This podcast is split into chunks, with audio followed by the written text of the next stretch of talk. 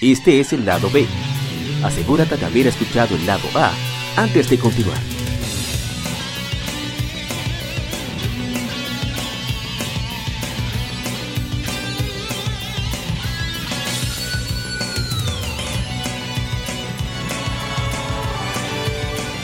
Gamefemérides. Juegos y consolas de aniversario son comentados entre hechos y anécdotas.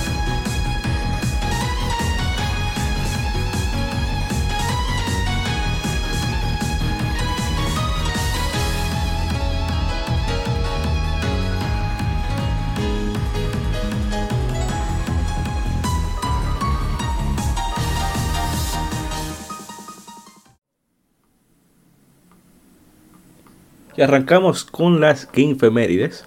Primer juego de aniversario, del cual hablaremos esta semana, es uno bastante querido.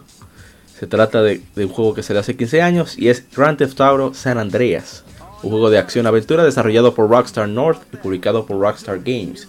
Lanzado originalmente para PlayStation 2, luego llega a Microsoft Windows y Xbox, un año después. Una versión remasterizada fue lanzado en físico para Xbox 360 y PlayStation 3 el 30 de junio de 2015. Para 2015, creo 2013, me equivoqué. El 1 de diciembre del mismo año, respectivamente. La séptima entrega de la serie Grand Theft Auto, siendo la primera entrega principal de este Grand Theft Auto Vice City. Fue lanzado el mismo día que Grand Theft Auto Advance para Game Boy Advance y Nintendo. El 8 de junio de 2018, el juego de retrocompatibilidad de Xbox One. Bien, bien ver los comentarios que hay, unos cuantos que son muy, muy graciosos, en mi opinión, bastante interesantes. Y tenemos nuestro amigo Roger Paniagua, que nos dice, el juego más jugado por limpiabotas de todos los tiempos, pero es muy bueno y divertido, tiene muchísimas cosas que hacer, nunca se habían visto, que nunca se, habían visto hasta el momento. Cabo Moscoso nos dice, es uno de los mejores juegos, Aun siendo de un tema tan controversial que causó mucha revuelta en familias, la historia es demasiado épica. Y los códigos solo lo hacen más genial. ¿Quién, ¿Quién, no tenía una carpeta llena de hojas impresas con los códigos? Épico. Y sí, de verdad que mucha gente buscaba trucos. recuerdo que tenía una tips and tricks, debo tenerla por ahí todavía, que tenía una página prácticamente solamente de trucos de Grand Theft Auto San Andreas. Y yo debo decir que este fue una de, yo nunca le tuve apego a la serie Grand Theft Auto, pero al momento en que decidí probarla, cuando tenía la bueno, cuando conseguí el Xbox, y de verdad es que es muy entretenida. El juego tiene su gracia, es, tiene muchísimo humor, bastante a veces edgy, pero CJ, you just have to follow the train, CJ. So, Smoke, tenía que perseguir el tren, CJ, bastante gracioso. Y es un juego súper recomendado que, que, si buscas unas cuantas carcajadas y no eres tan sensible, te va a divertir muchísimo, aparte del gameplay muy violento.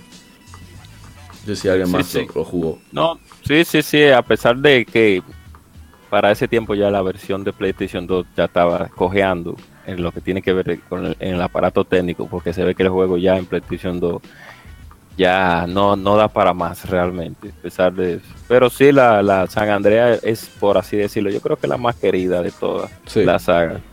Por muchos, muchos, por así decirlo, muchas opciones que tenía el juego. A pesar de que yo no soy fan de la saga de GTA y a veces me encuentro el juego bastante monótono, entrega entrega, que eh, no le encuentro por así decirlo, cierta originalidad. Pero bueno, ese es otro tema para otra otra clase. Muchas, muchos, en muchos clubes, ese PlayStation 2 está y ese Xbox caja de muertos está, siempre se, vivían quemando, que los niños pues le encantó ese juego y los adultos también. El Fortnite de aquella época. el Fortnite de aquella época. y con el, el viejo meme de que, que todo el mundo conoce es el oh sure here we go again. Cuando viene algo. Por cierto el black búsquense por youtube eh, black coffee San Andreas este San Andreas. Pero dios mío ¿cuál es? no no no no mentira. Qué vaina de este hombre. Está en la efemérides se explica que es usted va a nuestra página de facebook usted pone que efemérides Grand Theft Auto vamos a salir inmediatamente. O en Instagram también y ahí explica claramente de qué trata Vamos entonces, ¿alguien más tiene alguna algo que decir de San Andrés? Bueno, ¿Alguna anécdota, qué sé yo? no, yo, yo, no la, yo no la llegué a acabar. Alto, tuyo. Ah, sí, porque es dificilísima. Esas sí, las misiones son. Es maldito helicóptero Bueno, ese de juguete. Sigue, sigue. Ay, ay, ay, ay, se me Oh. el aparato. ¡No! Ok, estamos Ah, bien. qué Ok. difícil. Estamos bien. Salió mal, pero estamos bien. Entonces, estamos. Primeramente, hay que hablar de, hay que hablar de la serie Driver. Ya. Que es en la, en la generación anterior esa gente eran, eran los papaupas con el tema de, tú sabes, eh, con el tema, eh, con la Driver 2 que fue básicamente pionera en tema de esta vaina de, de mundo abierto. Sí, realmente. Lamentablemente Driver, Driver 2 solamente estaba más enfocado en, en- en conducir que en, que, que en andar por la calle. Y ya con la, la Driver 3 era que realmente iba a revolucionar. Lamentablemente, en, los, en lo que esa gente se, le, le dedicaron tanto tiempo a la Driver 3 que Rockstar empezó a tirar, tiró la Grand Theft Auto 3, que ese fue el, el boom Sí. allá en 2001. como- Que también, también está de aniversario ahora. Sí. Pero solamente nos enfocamos en. En- El año, año, año siguiente sacaron entonces la, la, la Vice City, el mismo. El mismo que ya eso fue otro, otro boom todavía más grande. Y sigo, sigo diciendo que es la Grand Theft Auto con, con mejor soundtrack de todito. Sí, definitivamente. Y luego ya ta- eh, San Andrés, creo que la, la Driver 3 ya la tiraron a, a los rápidos ya, porque ya San Andrés eh, ve- venía por ahí. Sí. Y ya eso es una, eso es una historia aparte, el, el el pobre desarrollo de la, la pobre Driver 3. Pero es que eh, eh, San Andrés trajo tanto. Solamente hablar del personaje. Tenemos un sistema de de estatus para todo. Había un sistema de, de habilidades para cada, cada arma diferente. Tú podías hacerte, eh, o sea, tú podías mejorar tu habilidad con cada arma del juego. Tú podías mejorar tu habilidad con, con cada con, con cada tipo de vehículo del juego. Era el primer gigante factor que tú podías verdaderamente personalizar tu, tu personaje a tu gusto Sí. había entonces era el mapa el mapa el mapa más grande básicamente de todo de todo. En, en, eso, en esos tiempos ese era el mapa más más detallado de- del mundo abierto. No el más grande pero sí el, más- el sumamente muy detallado todo el tiempo. Y qué te, qué te digo todo eso eh, en un DVD de 4 GB para PlayStation 2 Sí. eso fue estamos tan qué más qué más Eh, el soundtrack aunque no era tan bueno seguía seguía siendo sigue siendo todavía tú, recuerdas pues una cosa que tenía el juego era que dependiendo del lugar donde tú, estabas X estación se, se, se repetía más. Por ejemplo, eh, en Los Santos, la primera ciudad, que es básicamente eh, Los Ángeles, se repiten más las estaciones de hip hop. Mientras que, en el, mientras que en, fuera de la ciudad, en el campo, se, se oye más cosas country. Entonces, si tú escuchas, si tú escuchas, si tú recuerdas alguna canción, también te, te recuerda de un área específica del juego. Y eso, la historia también. Bueno, la cosa con la historia, yo sé de mucha gente que no le gusta mucho la historia de, de GTA, pero es que uno tiene que saber, uno tiene que básicamente saberse como el, es muy americano, la cultura de, de- la- la- Bueno, se, se, se eh, inyecta mucho la, la Es, cultura. es una sátira a Estados Unidos y, y al primer mundo en general. Exacto. Especialmente en, la, en cómo, cómo, eh, la gente es realmente y todas esas cosas. Sí. Entonces, todo eso allá en 2004, eso fue un boom enorme. Estamos, estamos hablando que no fue la misma GTA 4 ya que, que le hacía competencia, porque en términos de detalle, en un mundo abierto como Grand Theft Auto San Andreas, todavía a esta fecha hay poco. Ya usted sabe. Y eso fue sin update, ni, ni, ni paquete de expansión, ni nada. Eso Oh. fue el primer, el, el- el- como lo tiraron. Ya usted Oh. sabe. Día, hoy día cualquier juego puede evolucionar de un tema a otro. Estamos hablando que ese juego, sin, sin, sin update ni nada, ya era, ya estaba con, eh, tenía un paquete para darle hora y hora. A mí Así me lo compraron, recuerdo yo, 6 de enero Mm. del Ay, año 2006, Ay, GTA. San Andreas. GTA San Andreas, edición especial para PlayStation 2. Bárbaro. de Yo di cumpleaños, eh, como un niño, un niño eh, con su juguete nuevo. ¿no? Oh, Gracias, mami. en su, en su, en su cajita, en su cajita con la, con la letra en dorado. Pero bien, Sí, Ese, sí. ese yo- Play 2 cogió guata. ¿No? bien de bien. No, vamos al siguiente juego, a menos que... ¿Te iba a decir algo, señor Isai? Sí, no, yo quería decir que yo nunca la pasé. Esa fue la primera GTA que yo como que nada más me quedaba jodiendo por la misma situación. de Ah, pero usted era un Fortniteero cualquiera. Sí, en sí, esa sí. época. No, no, pero yo en informática, en Oh. informática yo pasé, yo pasé GTA 3. Ah, bueno, Uh, está bien. Sí, sí. Yo jugaba mi historia, pero que la Vice, eh, perdón, la San Andreas, por la cantidad, como dice Arthur, de, de detalle que tenía el juego, uno simplemente se, se ponía a joder a morir ya y no, y no y no le daba por pasar la historia, porque como dice también entonces era un poquito difícil. Nada más me acuerdo yo con la bicicleta y el tren al principio, que pasó trabajo. Sí, en, en PC era muy. Yo la pasé realmente, era básicamente fue en PC. En un centro de internet, como yo podía. Bárbaro. Cuando me la compraron en Play 2 fue que yo ay, realmente santo. al 100%. Con esa 24 ahí da quemándose en ese centro de internet ahí. Todo el mundo jugando Silk Bueno, Road y la, mayo- así. la, la ma- la mayoría de las computadoras no la corrían bien. Pero antes de que saliera la GTA San Andreas para PC, eh, un, el dueño le hizo un upgrade a la última computadora del fondo. Y ahí era que se movía mejor, yo, yo quitando un par de efectos por ahí. Yo, yo, yo y, y el, el ayudante del, del, del dueño de- del, del centro de internet era lo único que jugábamos para pasar el juego. Ay, Dios ahí no la pasábamos. Ellos tenían sus. Ellos hasta, hasta te vendían una hoja de truco a, a, a 10 pesos. Yo agarré. Hablando de eso de la hoja de truco, me acuerdo yo de- cuál era Tesauro, la librería que estaba en la Lincoln. Eh, la Lincoln casi llegando a la, bueno, no, a mitad de la Correa Isidrón y, y la 27, por ahí no. Para los que no sean dominicanos, una calle muy transcurrida en nuestro país, pero realmente una librería que ya cerró, ahí iba mucho intelectuales también, pero tenía una sección de juegos, de revista, la misma Tips and Tricks, que yo tenía dos, como, como mencionó APA, eh, que con los trucos no se divertía muchísimo, pero que, que yo quería decir también que los mods en PC y los mods que le hicieron re- retrocompatibilidad de PC para atrás a, a Play 2 fue una cosa increíble en el tercer mundo, que, que te vendían de que un juego de Dragon Ball Z con la portada estaba Vegeta y era GTA. con Vegeta modiado. Y- No, y- sí, y- yo. Iron Man 3 para Play 2 era un mod de Iron Man para Qué difícil. Ay, Sí. Los mods de los tigres que le Yo- metían los 115.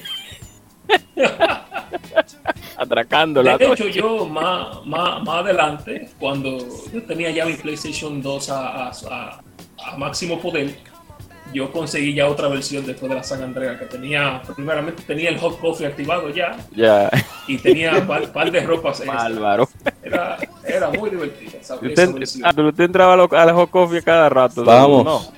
a la No, no, siguiente, no, no, no, siguiente juego, porque si no, Eso no- Aunque, como un último detallito, si tú sabes dónde está cada novia del juego, sabes que tú puedes hacerte novio de varias mujeres al mismo tiempo. Sí, sabes claro. que hay dos en específico. Ey, hay que decir que eso está Una. mal. Pero en el juego está bien. Continúo. Eh, hay dos en específico que te dan una ventaja muy buena. Que una es que cuando te, te- si te arrestan no te quitan las armas, entonces si te, si te matan no te quitan las armas tampoco.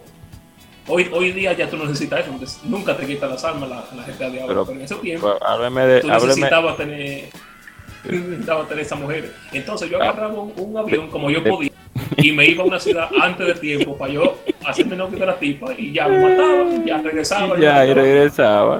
Pero hábleme de, rápidamente del hot coffee, ¿no? No, no, quiero no, saber no. más Vamos al siguiente Pues juego. sí, ¿cuál es, cuál es el siguiente juego? El siguiente juego es uno muy querido también. Salió hace. ¿Hace cuánto tiempo fue? Hace 18 años se lanza Tony Hawk, Tony Hawk's Pro Skater 3. Digo, sí, el 3. Es un juego de skateboard de la serie Tony Hawk's Pro Skater, nombrado por el profesional del deporte Tony Hawk. Fue desarrollado por Neversoft y publicado por Activision, bajo la marca Activision O2 para PlayStation 2, PlayStation, Game Boy Color y Nintendo GameCube. Al año siguiente fue lanzado para Xbox, Game Boy Advance, Microsoft Windows y Nintendo 64. Fue el primer juego título para PlayStation 2 con juego online, así como el último de Nintendo 64, el cual fue descontinuado cuatro meses después. Según Metacritic, Pro Skater 3 junto a Grand Theft Auto 3 mantienen una puntuación promedio de 97 sobre 100, siendo ambos los mejores evaluados para PlayStation 2. Por ahí completo, pero era corto. Este juego. ¿Esa era la que estaba en Pilot? No, la primera era. En la segunda. Ah, era la segunda. Bueno, Nítido Gamer en Instagram nos dice. Uff, cuánta luz ese juego. My, my god. Ese juego fue divertido. Yo no soy fanático del skate, ni del rock, ni del skateboard.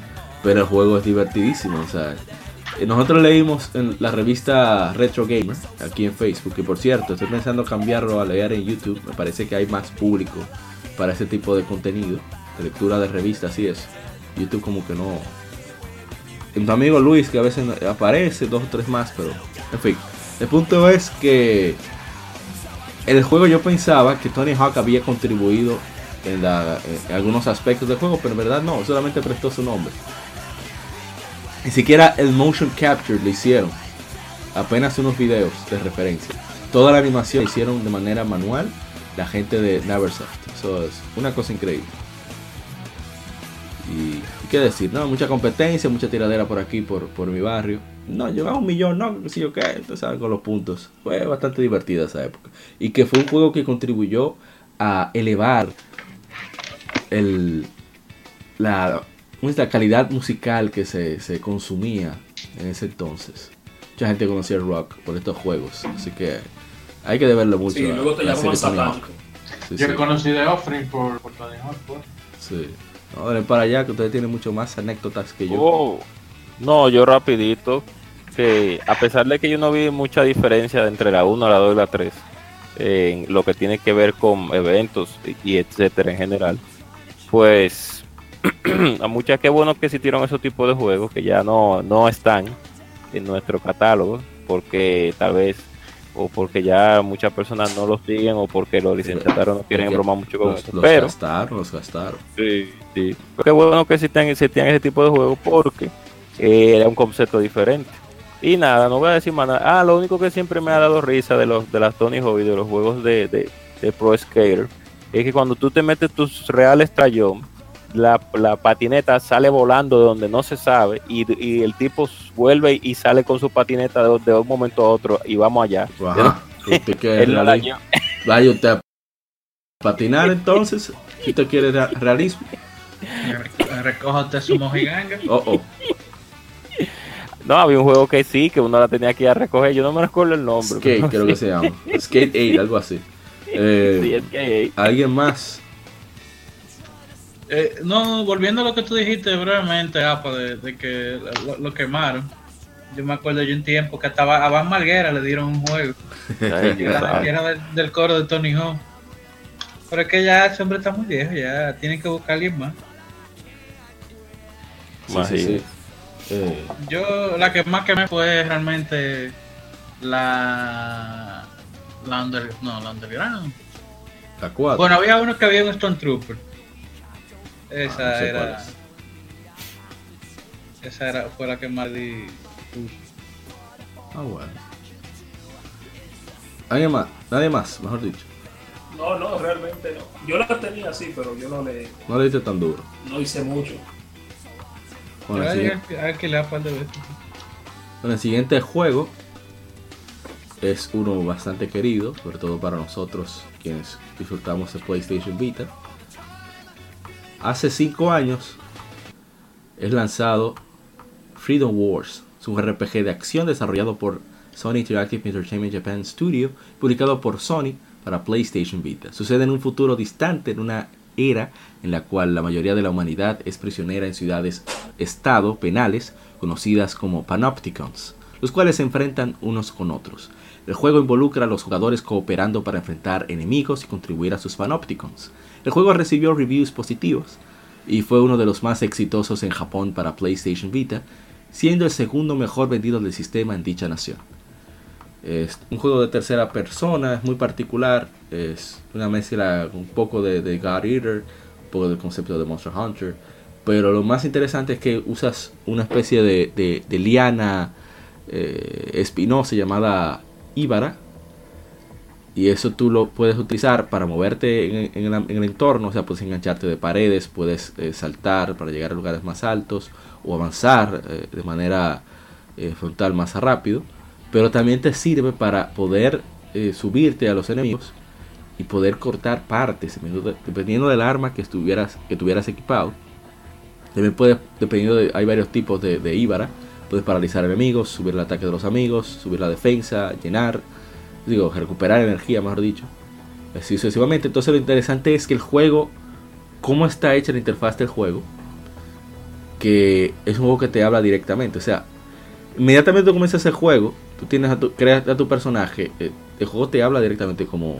Y para cualquier cosa hay que pedir permiso. Una de las primeras cosas, un pequeño spoiler desde el inicio, y es que tú estás en una celda, tú eres un prisionero de- del panóptico, tienes que, que trabajar para conseguir recursos para que así se mantenga el panóptico, porque el mundo es posta- postapocalíptico. Entonces, tú en el primer espacio te dicen, ah, mira, este es tu accesorio, que son unos, una especie de androide que te acompaña a todas partes, que te vigila a la vez que te ayuda. Y te dicen, eh, tú tienes que solicitar permiso para tú descansar. Cuando tú descansas te agregan 100 años de condena porque te, te recostaste y tú no tenías permiso para eso. Y eso es divertidísimo. Como mierda, cualquier tú corres, te vas a cierta, te alejas a cierta distancia del accesorio, te penalizan también. Eh, Tienes todos esos permisos tienes que desbloquearlos. La manera de desbloquearlo es resolver misiones que te, te quitan años de condena. Tienes como un millón de años de condena. Sí. Y tú tienes que resolver eh, esas, esos problemas, eh, esas misiones que te, ya sea rescatar a ciudadanos. Ciudadanos son personas que contribuyen al Panopticon con sus habilidades, ya sea de, trabajos manuales o, elementos técnicos, programación, etcétera. Y, son más pequeños precisamente para consumir menos recursos, hasta eso hacen. O sea, el juego, de verdad que, que la ambientación que tiene es, es fantástico, el gameplay es muy, muy bueno. Es muy diferente porque se trata de, de- un juego con armas modernas, que también tiene sus espadas, etcétera, etcétera. Y es un juego que se hizo entre tres estudios. Ya para terminar de hablar sobre esto. Lo hicieron el estudio Shift, Teams y obviamente Japan Studio. Y la verdad que nosotros lo jugamos por una hora, estábamos medio perdidos con el gameplay, pero finalmente cogimos piso. Y es muy divertido. En vez- tú puedes a los robots o los enemigos eh, alarlos para que caigan, entonces dependiendo de ahí también romperles el core. Es, es fantástico el juego, que pueda que lo pruebe. Ya hablé muchísimo del juego, pero yo sé que nadie más lo jugó aquí, así que aproveché.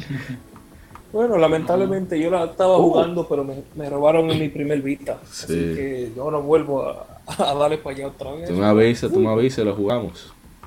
Yo- me encanta el juego. Eh, bueno, vamos al siguiente juego, porque la redundancia, que yo sé que aquí se va, se va a manifestar el señor Isaith. ¿Por qué te asumas? Juego que salió hace Oh. 18 años. Battle- Mega Man Battle Network. Un RPG desarrollado y publicado por Capcom para el Game Boy Advance de Nintendo. Es el primer título de la serie Mega Man Battle Network. En Japón fue un título de lanzamiento para el sistema. Fue lanzado para la consola virtual de Wii U el 31 de julio de 2014. Ya a ver la opinión que tiró nuestro amigo Eric Soto. También nos, eh, nos ayudó con, con Gamers. Me encantó la saga hasta las 5. Fue increíble y única en su género, sin mencionar la serie animada que lleva el mismo nombre. Entonces se manifestó ahí, pero... ¿Qué decir? Un juego muy chévere, ese gameplay me- todavía me parece fantástico. Es realmente un RPG único y, y original en, en su gameplay y su estructura.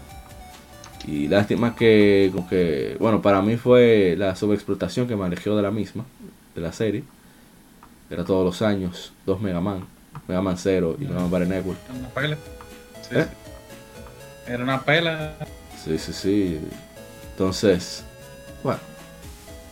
Pero es un juego muy bueno. Yo lo, estoy, lo, lo jugué un poco el fin de semana pasado. Y disfruté bastante de nuevo. Hicimos stream. Ya dale para allá, que le quité tiempo, señor Guadaña. No, yo la 1, yo tengo que decir que yo empecé con la 2 realmente.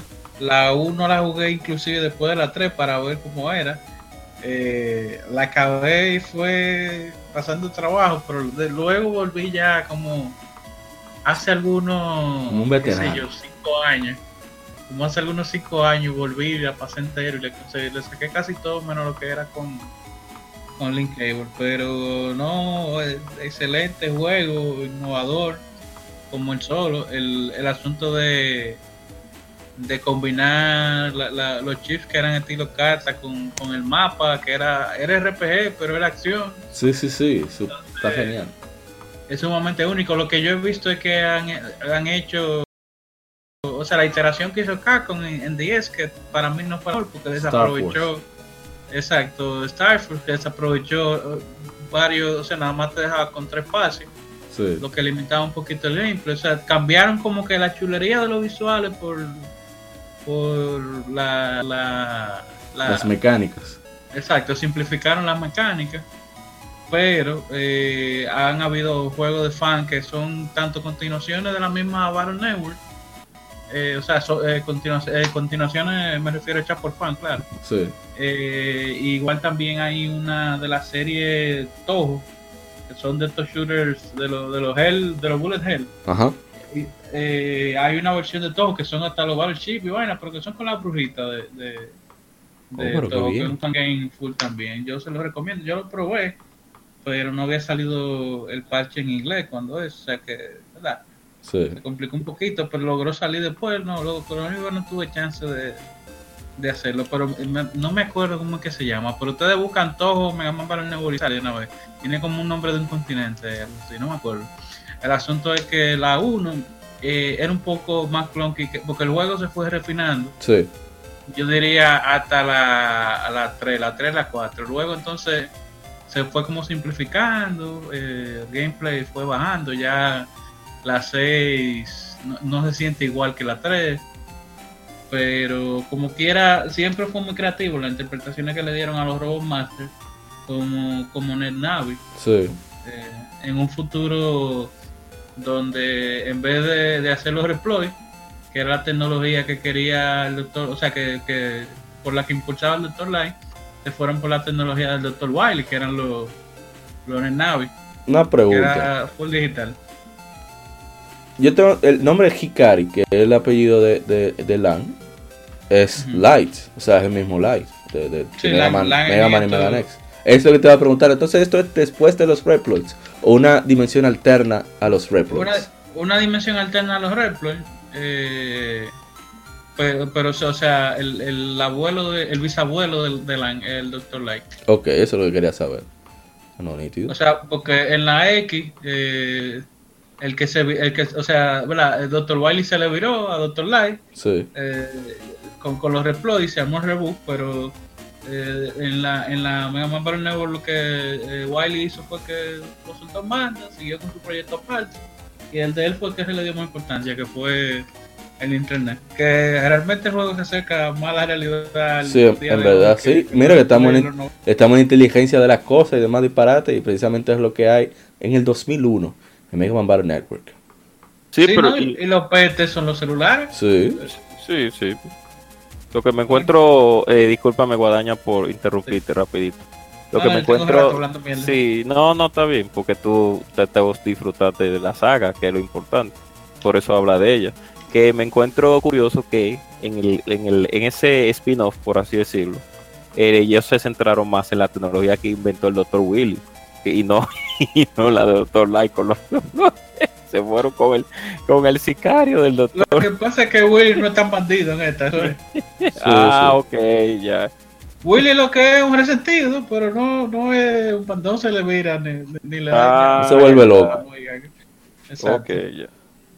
Bueno, pues vamos. Y al final, eh, por ya 10 Sí, años, sí. 20 años, Sí, sí, sí, o sí, sea, no, no importa. Wiley te ayuda en las 5 y en las 6 resuelve un lío. Ah, pero ahí es. Oye, Y como. restaura el internet y se sacrifica, un hombre de, Hombre de valores, sí, sí. Sí, sí. Sí, sí. Concha, un hombre, un hombre honorable. Mega Man X. Bueno, siguiendo a otro juego de aniversario. yo ¿Alguien más, más hablará de Battle Network? No, Digo, no, yo no. X, no, Mega Man eso mismo. Bueno, no, nos fuimos con el siguiente, entonces, que ahí creo que, que se va a... Yo no me voy a manifestar porque yo no lo, lo he jugado. Y es que hace 12 años se lanza The Witcher, un RPG de acción desarrollado por CD Projekt Red y publicado por Atari para Atari, perdón, para Microsoft Windows y por los desarrolladores en OS X, basado en la serie de novelas del mismo nombre por el autor polaco Andrzej Sapkowski. Bueno, quien lo jugó, que hable. Bueno, Ah, bueno. dele, dele, dele, dele, dele, la uno, dele. Vieja, más vieja que el carajo. Más vieja y no está. Bueno, re- no tan, Sí. tan, tan vieja. No, no tan vieja, pero iba- rústica. pero no, el juego es rústico, rústico, especialmente ese, ese sistema de batalla. No, es difícil entrar el diente, porque lo que pasó fue que, quisieron abarcar demasiado en, ese, en el primer juego. Porque el juego tiene dos vistas, tú lo puedes jugar desde arriba, isométrico, como los RPG más clásicos de PC, o tú lo puedes jugar desde, desde, desde la espalda, como actuales. El problema es que sigue teniendo el, el mismo gameplay de, de como si fuera desde arriba. Anda No, por carajo. El juego está dividido en cinco capítulos que trata de, de que en el castillo, en el mismo castillo donde, tú- donde, donde tú entrenas, donde están todos tus compañeros, que no se me han olvidado el nombre ahora mismo, pero son lo- la misma gente que aparece en la 2 y en la 3. En ese castillo creo que se roban una un amuleto, creo recordar. Y básicamente la historia se trata de, de- de ir para allá. Eh, Gerald se, se encuentra, se pe- perdió la memoria. De, él pierde la memoria de los sucesos que pasan en el libro, en ese juego. Entonces, uy, hay un niño que él se en el al principio del capítulo 1 él se desaparece completamente de, una magia. Después es que tú sabes qué pasó con ese niño. yo sé que nadie la va a jugar, él, él viajó en el tiempo y él se convierte lu- luego en, un, en otro pana ya más grande que tú lo le ganas al final. Y tú descubres que, que fue, él fue el mismo niño que tú. También eh, a ver qué más ah sí aparece el- un rey muy muy bacano que lamentablemente lo mata al principio de la parte 2 así que todo lo que tú hiciste fue para nada en la 1 así que si quiere si quiere bueno ¿qué dato curioso bueno el juego corre fatal en cualquier computadora el sistema de combate como ya dije eh, Lo que Binding, lo que Binding. No, Key Binding no, es con el mouse. Eso es un juego de Simon Diesel, el, sistema de, de batalla. Ya te sabes. ¿Qué más? ¿Qué- a ver, ah, sí, el juego corre, por cierto, en una versión modificada del, del motor gráfico de, de Mass Effect 1. Sí, Yo no sé cómo Engine. conseguían ese, ese motor. No sé cómo, pero no, no sé cómo decir que funciona. Pero, uf. Y que te, ah, bueno, sí, y hay un lindo, hay un, un pequeño minijuego de, de conseguir cartas. ¿Cómo tú consigues esas cartas? ¿Y de qué son esas cartas? Bueno, cada vez que tú te tienes una una, una interacción más allá con, con las diferentes féminas que aparecen en el juego, después de que tú alcanzas cierto nivel de popularidad con ella, Y así hablan de Hot Coffee.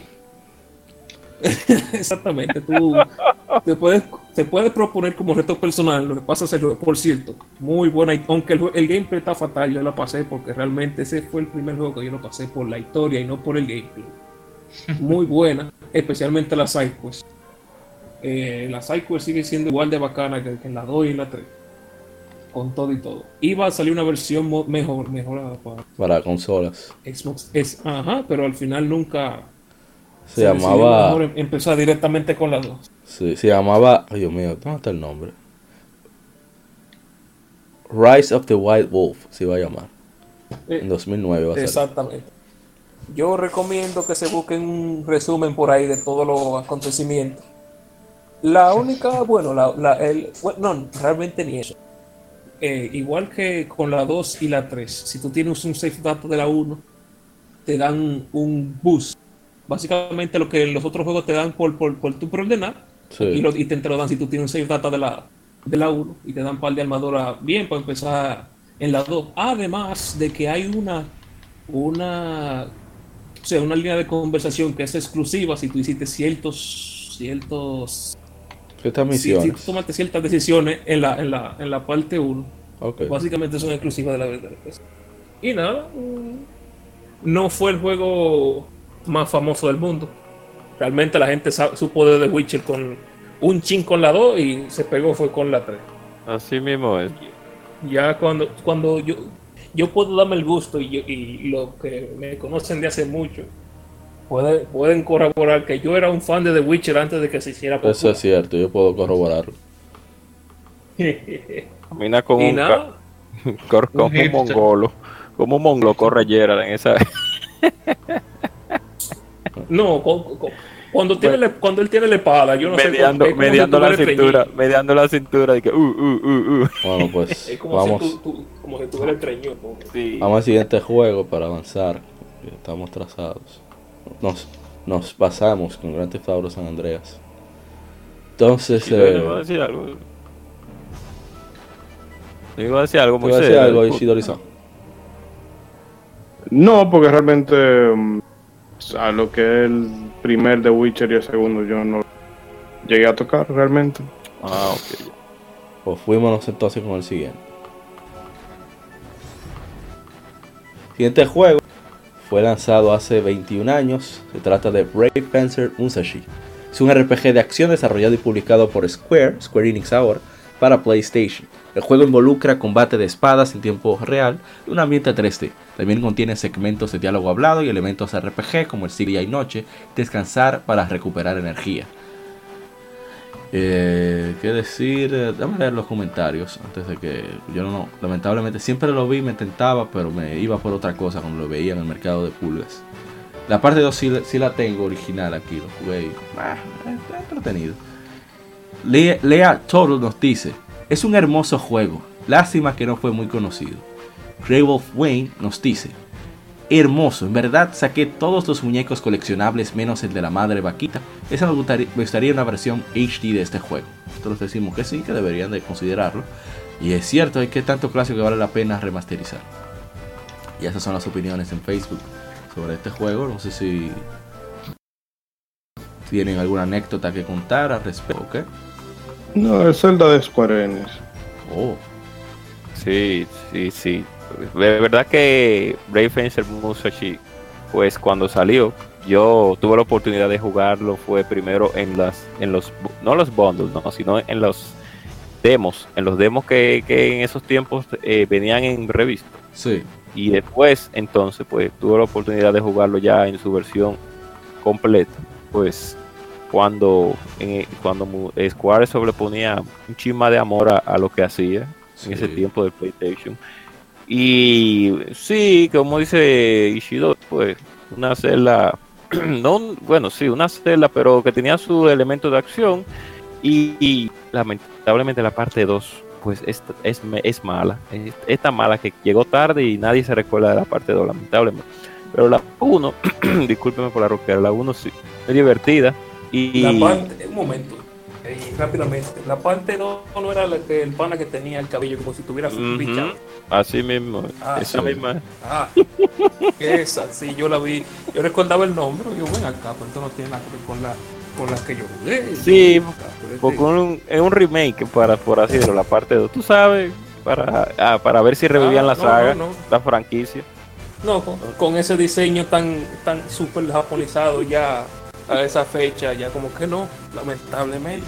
Esa, en ese tiempo de, de Brave Fencer es cuando, era cuando Square, Squaresoft, pues por lo menos se salía de su zona de confort y intentaba hacer algo diferente. No le salió mal realmente. Divertido, sí. Muy más nada. Vamos al siguiente, de una vez. Así que me gusta, corto, preciso y conciso. Vamos con el siguiente juego, así 18 años. Se lanza aquí en Occidente, en América. Dragon Quest 7, en esa época Dragon Warrior 7. Es un RPG desarrollado por Heartbeat y Arte Piazza. Publicado por Square Enix, bueno, por Enix en aquella época, para PlayStation. El juego tuvo un remake para 3DS, el cual salió en 2013 en Japón y aquí salió en 2016, que la recomiendo muchísimo. Yo inicié la de PlayStation, tú, tú duras más de 3 horas para ver el primer playthrough, una cosa increíble, de tanto que hablan de ese juego. Afortunadamente la versión de 3DS acortaron mucho el diálogo, innecesario, el juego va, mucho más rápido. Y la verdad es que es interesante porque se trata de restaurar el continente, y lo cual eh, se trata de, ampliar los horizontes de tu aldea, que solamente vivía de pescar prácticamente, e intercambiar para no, no solo productos, sino también cultura, y cada, cada sitio tenía su problema específico. Incluso uno de los sidequests eh, más memorables que he visto en un RPG lo ha tenido ahí Dragon Quest 7. que No voy a decir nada para que ojalá que lo jueguen. Pero eh, eh, son de esos tragos eh, agridulces que te da... ¿Qué es la especialidad de Yuji Horii? Yuji Horii es definitivamente un genio en eso de, los guiones en, en experiencias interactivas. Y, bueno, lo recomiendo muchísimo la versión de 3DS, que pueda que la consiga y se, de- se deleite con, con ese manjar que es ese título. Y ya, nada, nada más que decir. No sé si hay algo más. Tira algo al respecto. Ex. Diablos. Qué. Ay, santo. Sonó con desprecio eso. Ah, no, no me gusta la, la No, no, lo que pasa que. que realmente ya no, no hay mucho que abundar en ese aspecto. Vamos con el siguiente, que yo estoy seguro que ahí sí usted se va a manifestar. Hace 13 años llega Final Fantasy XII, un RPG desarrollado y publicado por Square Enix para PlayStation 2. Parte de la serie Final Fantasy, introdujo varias innovaciones a la serie, mundo abierto, un sistema de batalla fluido, cámara controlable, un sistema de gambit personalizable, el cual permite al jugador controlar la inteligencia artificial de los personajes en batalla, un sistema de licencia, que determina las habilidades y equipo que pueden usar los personajes, y misiones secundarias de cacería, el cual permite al jugador encontrar y enfrentar monstruos de alta dificultad en el mundo abierto del juego. Final Fantasy XII también incluye elementos tradicionales de la serie como chocobos y muggles. Yo siempre le digo cupo porque eso es lo que el sonido que ellos hacen. ¡Cupo! Déjame leer los comentarios rápidamente. Nos dice Andrés Gutiérrez. Nada más puso un GIF como yes. Xiaocoal Lao, ese es su nombre. No lo he acabado en PlayStation 2, me falta poquito y me hice de, de dos Steelbox la versión de PlayStation 4. Bárbaro. Y déjame ver. En Instagram creo que tenemos. Ah, nuestro amigo Dark Justice nos dice, tira un veneno. El port de PlayStation 2 más caro del mercado. Hablamos con este a 15. Bueno, monte. Está, está feo. Aquí dice, pero Square en el celular vende aquí. Ya lo sabes. Estoy esperando que baje de 10. Star Ocean 2. Qué esperanza. Star Ocean 3, perdón. De Playsta- para PlayStation 4, el port. Y, toda, y no baja de 15 el maldito. A 10 si acaso. Ahí. Eh, ibas a decir algo, Shidori-san. Oh. No, eso de que realmente para yo jugar la versión de PlayStation 2 está difícil ahora. Si, si es la única a la que una gente tiene acceso, bueno, pues que dé para allá. Pero realmente con todo lo que le han puesto en la Zodiac Age, es verdad que está carita, pero igual espera que haya una, una rebaja. Lo único que a mí no me gustó de, de esta versión que hicieron ahora, este remaster, fue que la suavizaron un poco. De hecho, un poco más, claro, las misiones secundarias te van a seguir siendo incómodas como quiera, por eh, la secundaria no, la, las cacerías. Sí. Eh, pero eh, o sea, sigue siendo y con el tiempo la gente se ha encargado de como de volverla a poner o de volverla a poner no, de, de ponerla en su sitio Sí. Porque mucho para lo que salió en su día Como que ese juego se juega solo, que es un disparate. Lo, he- lo he, lo he Y- leído todavía eso hoy. Y lo que pasa es, bueno, que mm, lo que- de lo que hablaba ahorita Arianza con Brace Fencer Musashi, que era una época en la que Square Enix, eh, bueno, sí, ya era, ya era Square Enix en ese tiempo. No le daba miedo a arriesgar y experimentar. Pero, nada. Eh, digo que si no pueden conseguir, si no pueden darle a la a la versión de Zodiac, que es la que yo más recomiendo. Bueno, si tienen la de Play 2, amén, pero la de Zodiac ya solamente por el tema de los trabajos, le agrega una... hace diferente el juego. Porque ya tú vas en base a a complementar la, la debilidades de cada... O sea, si tú eliges un mago negro, bueno, pues te busca o un guerrero para que, ¿verdad? le cubra a y demás o sí. si tú o si tú quieres combinarlo bueno pues pongo un mago negro y le pongo de otra la otra el otro trabajo como eh, guerrero de forma ¿verdad? de que te va a usar magia pero también va a tener aguante físico en fin que yo recomiendo más la versión de Zodiac que la original con todo y que sea la más fácil Y el tema de la, de subir la, la velocidad. Sí, sí, sobre todo, que cuando tú vas a subir el faro de eh, sí, que son 100 pisos para arriba, tú vas a querer darle por 4. Bien, bien, bien. Bueno, vamos entonces al siguiente juego.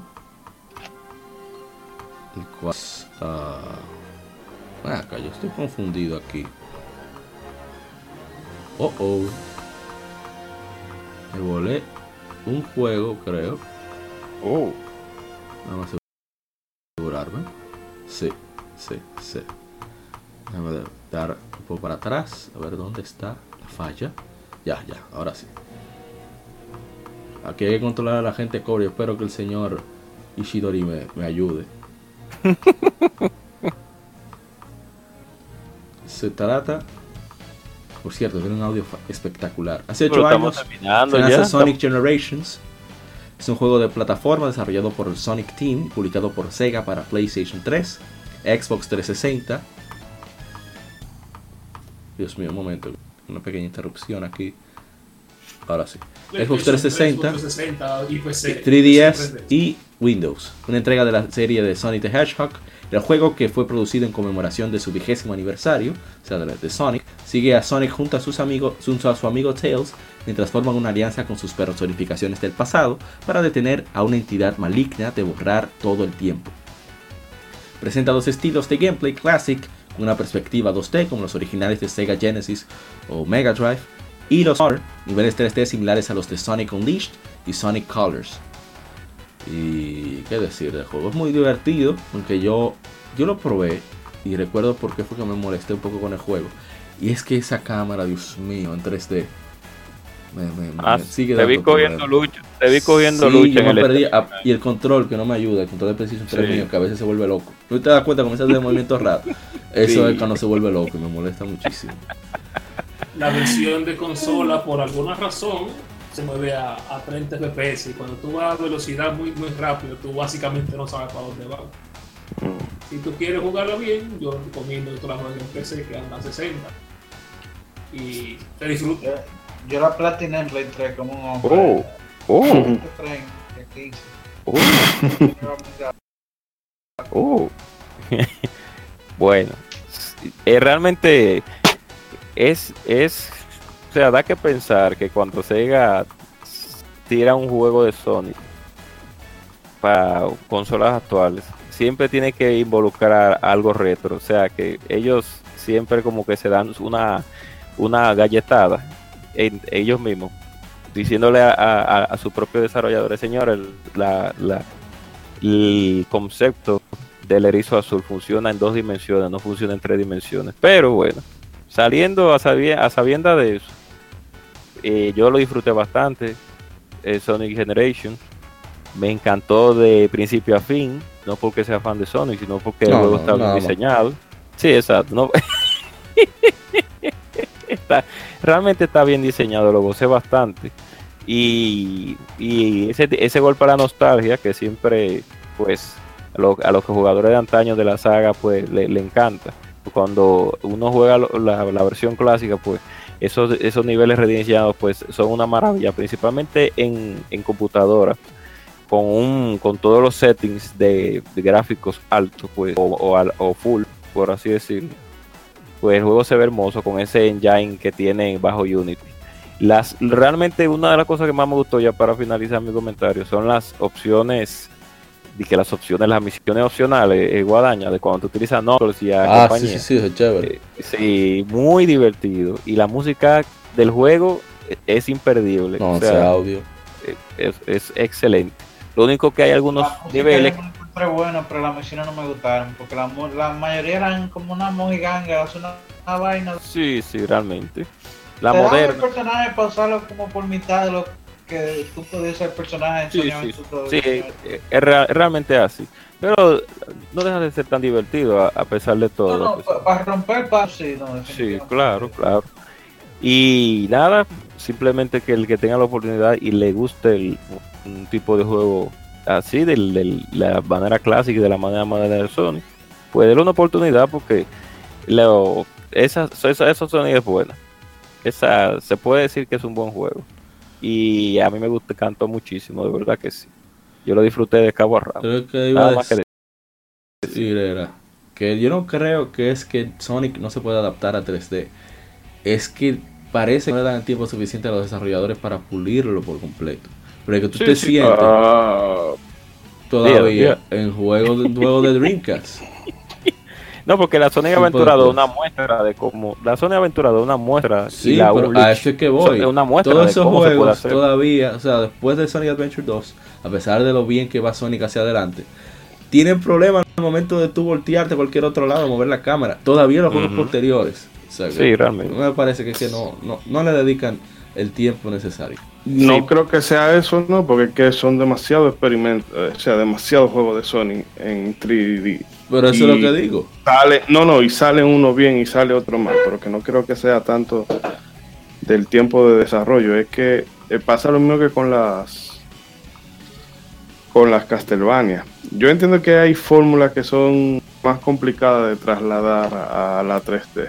Definitivamente el, el único que supo dar bien con la tecla eh, a un 100% fue Miyamoto con ese cambio de Mario 2D al, 3, al 3D. Y quizá lo que eh, lo que vamos a decir le afectó a, Sonic en esa parte era eso, que era tratando de trasladar la magia de, de magia eh, de Mario a la de Sonic.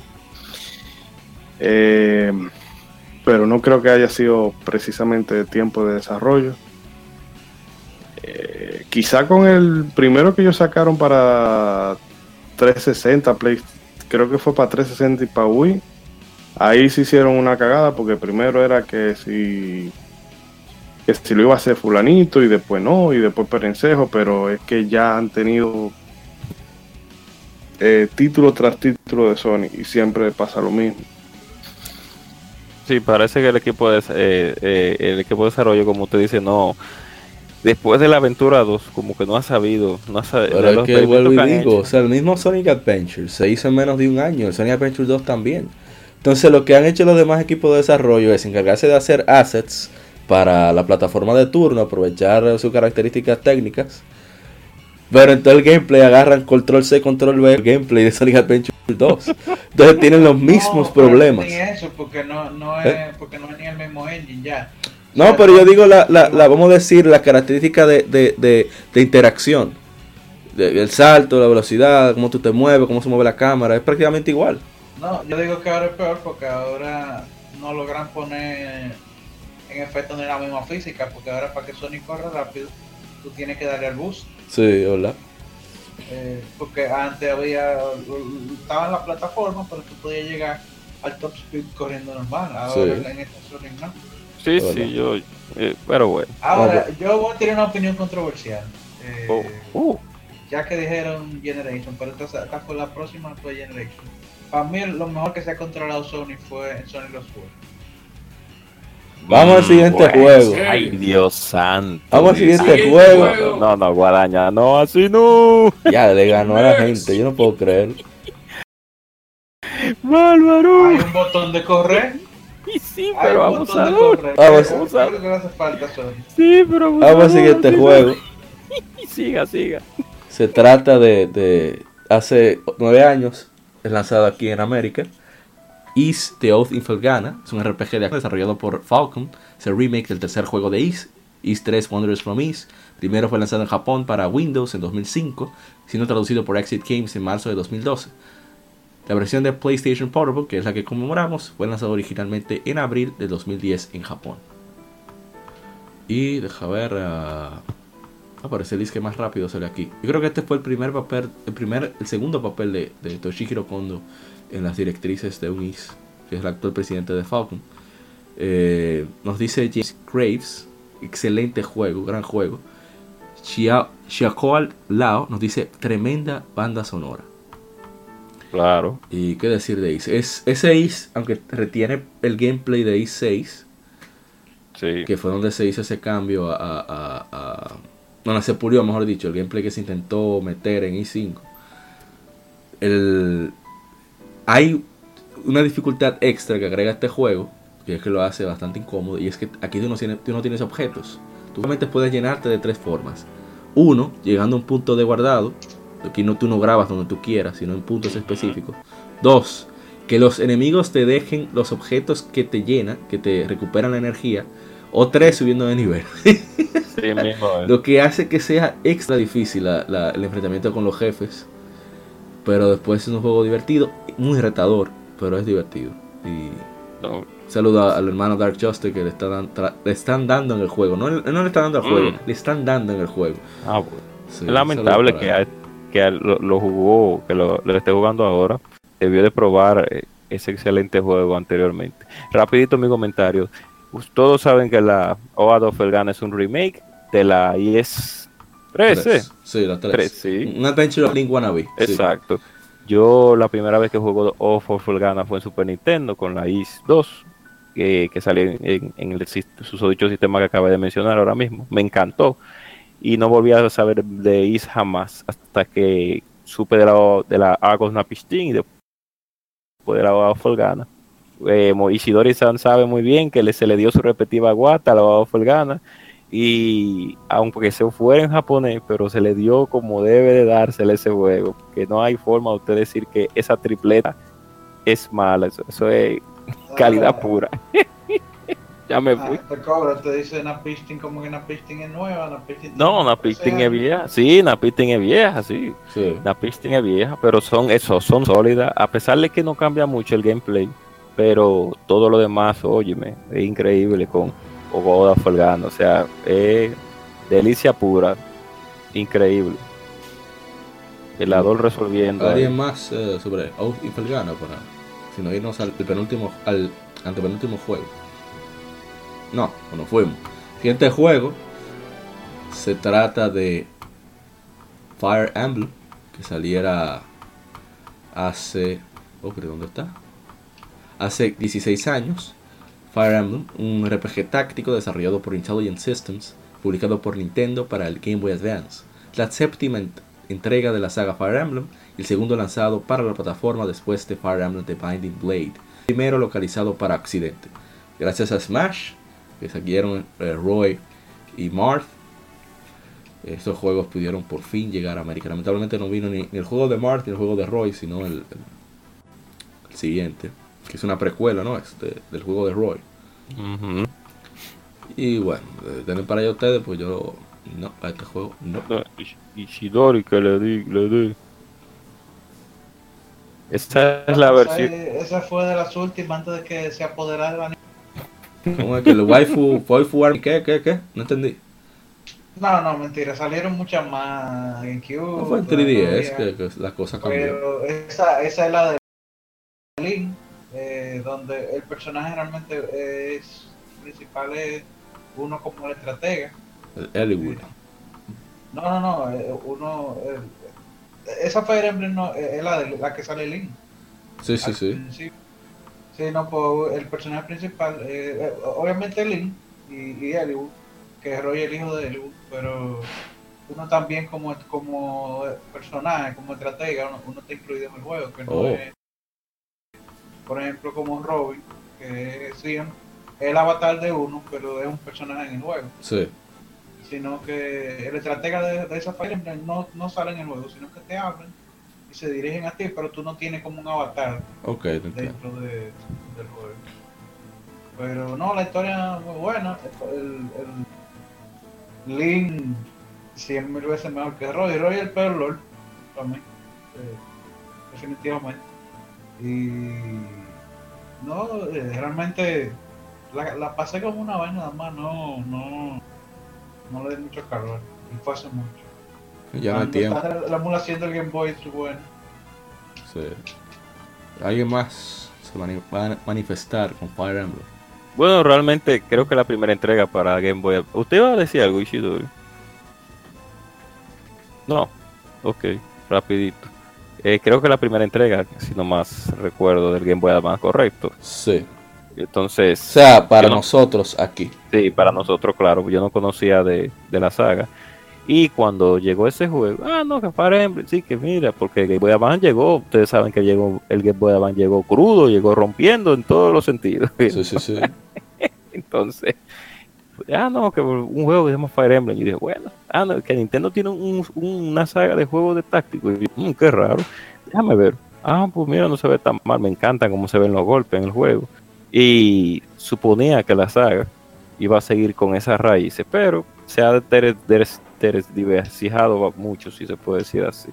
Pero de- Tergiversado. Espérate, espérate. tergiversados. Espérate. Esta es buena, la que, la, la que está en Switch es, es buena de bajar. Como ya le dije anteriormente, bajaron lo del Wi-Fi. Ahora es un anime de temporada Ya.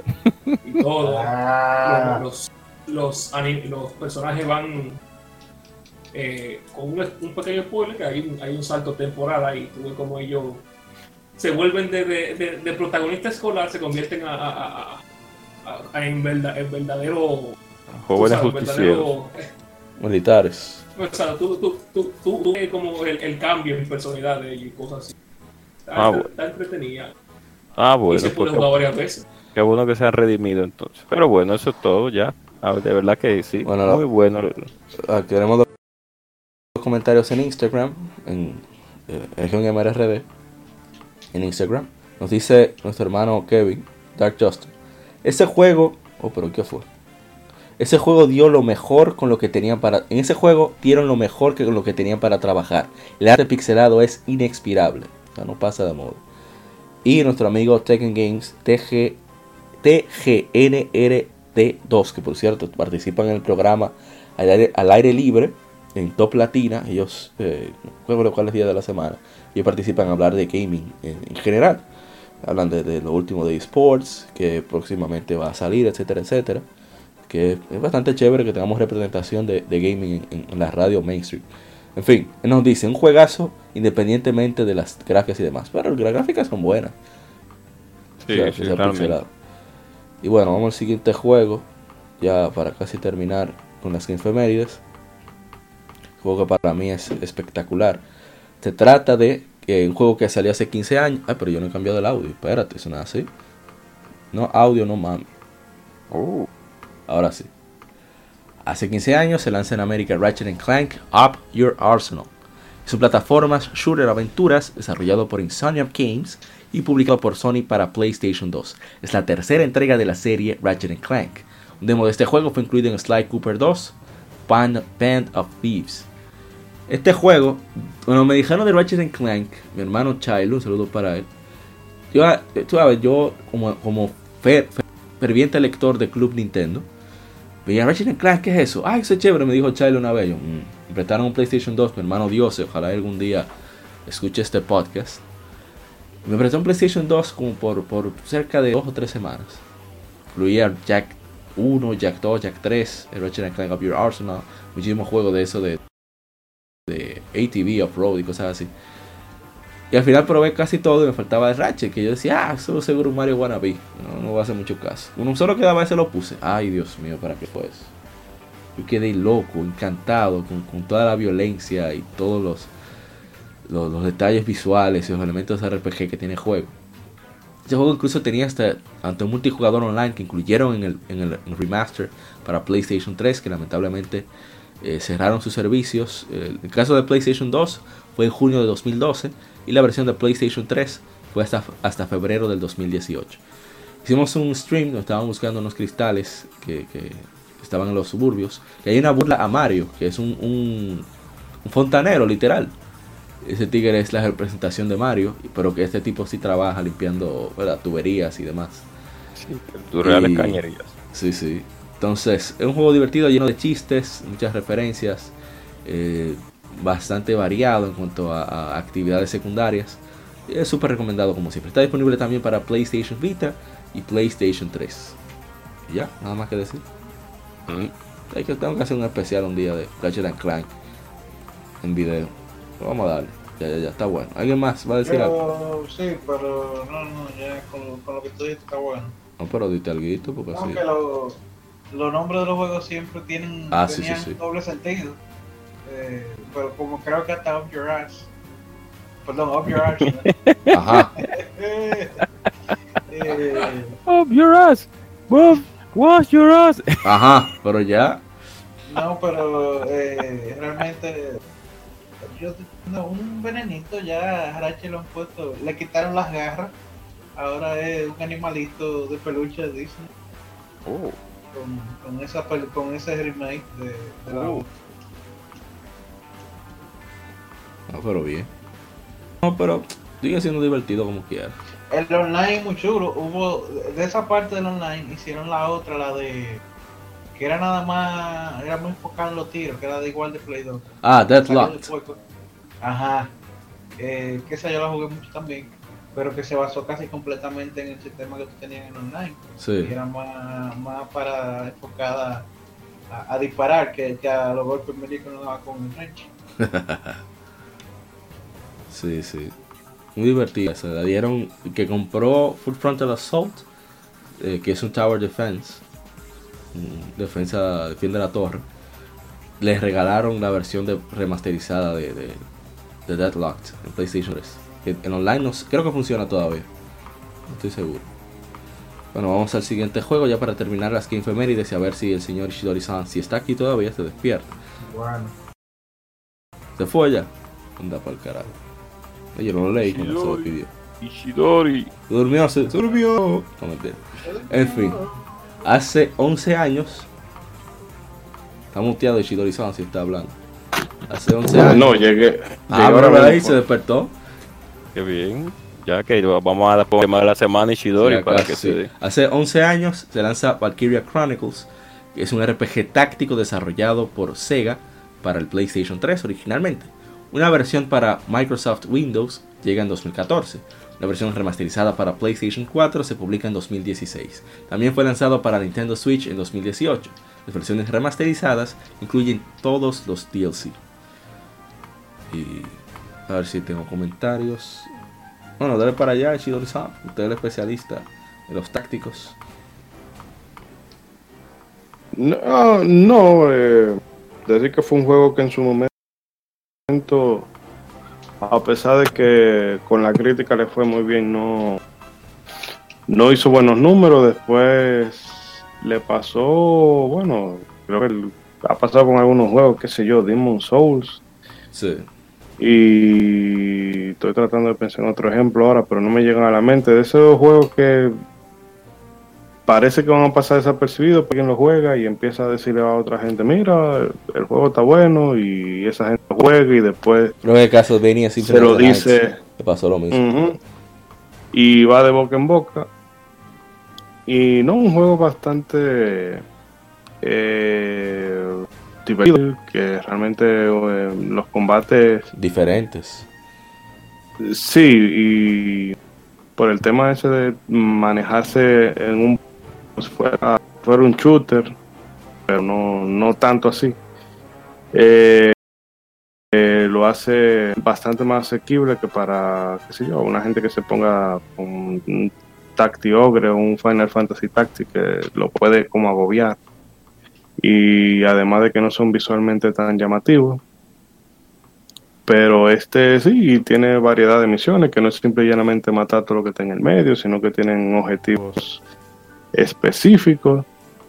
Y la historia está bastante, bastante chula. Comienza un poquito más eh, down to earth, pero un, ya, qué sé yo, después de a mitad de, de, de juego se va full anime, pero no de ser entretenido igual. Eh, no, el que no lo haya jugado, que aproveche que el remaster yo creo que ya te aparece como en 20 dólares, quizá menos. Y Yo lo tengo por un Humble Bundle. Un Humble Bundle que hicieron Capcom y Sega. Y, estaba incluido Mm. este juego. Lo tengo ahí descargado, pero no me atrevo a ponerlo. Voy a hacer que me envicie.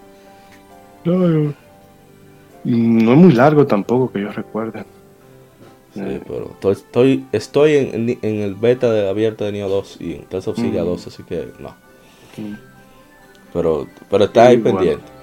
Es muy y bueno. DL y los DLC que no son son de esa para para el manco tú no estás cogiendo lucha en el juego bueno pues termina tu mapa de eso pero no es que sean eso nada más está para darte armas y cosas así y que están demasiado rotas pero realmente no tiene ningún ningún sentido así. Algunos te cuentan un cosi- cosita de personaje secundario, pero que ya tú más o menos lo podías intuir por la historia normal. Sí. Y el episodio ese que está todo el mundo en la playa, pero no es que sean. Si tú no lo juegas, no te pierdes nada. Eh, los DLC, quiero decir. Oh, bueno. Lamentable el tema de la secuela de. Salió para PSP y la, la, la parte Ah. 3 que solamente se quedó en Japón. Sí. Que hay Pero- un, un, un grupo de buenos samaritanos que tradujeron la parte 3. Hmm. El que la pueda jugar en PSP la puede jugar. Modo de preservación, sí. La parte 2 que no es. La parte 2 que es un cambio. Cambia la temática. dos? todo como.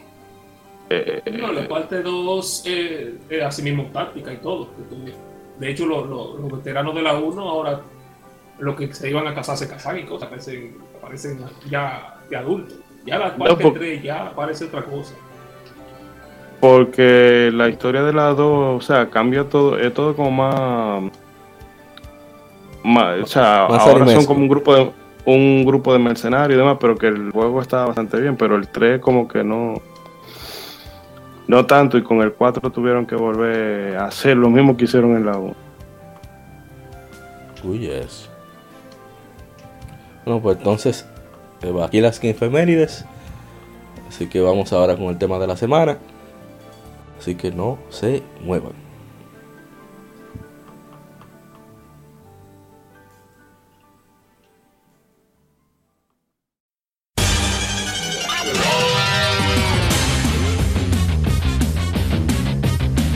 Puedes escuchar Legion Gamer Podcast en iBooks, Spotify, TuneIn, iTunes, Google Podcast y demás plataformas de podcast de su preferencia, buscando Legion Gamer Podcast. Recuerda seguirnos en las redes sociales como arroba Legion Gamer RD. Visita nuestra página de Facebook para que seas parte de nuestros streams de las Gamefemérides, donde recordamos y jugamos algunos juegos de su aniversario.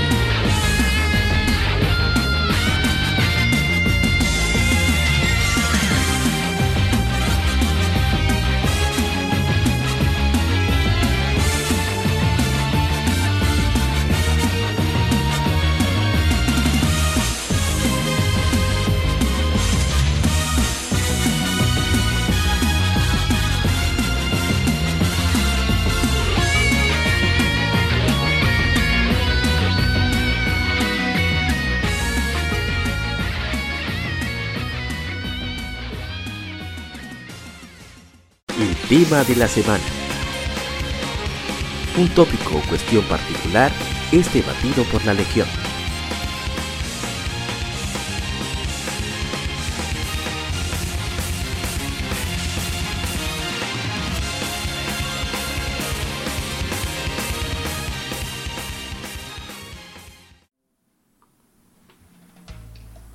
Para el tema de esta semana, decidimos en cuanto a problemáticos de los fandoms. Vamos a hablar de diferentes eh, grupos de, de fans de, de- de juegos.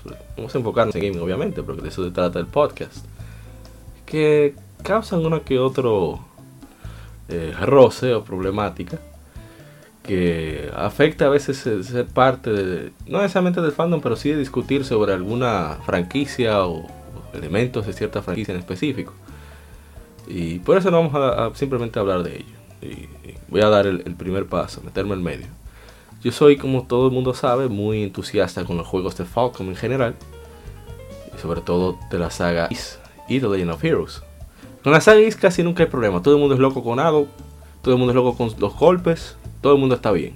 El asunto está en The Legend of Heroes. Que cada persona tiene su- sus personajes y su arco favorito. Por el caso mío, Trust of Cold Steel. Ring, para, Ring Schwarzer, que es el protagonista, es mi personaje favorito de la serie, protagonista favorito de la serie. No soy muy allegado a, a Stell Bright, que es la de Trails in the Sky.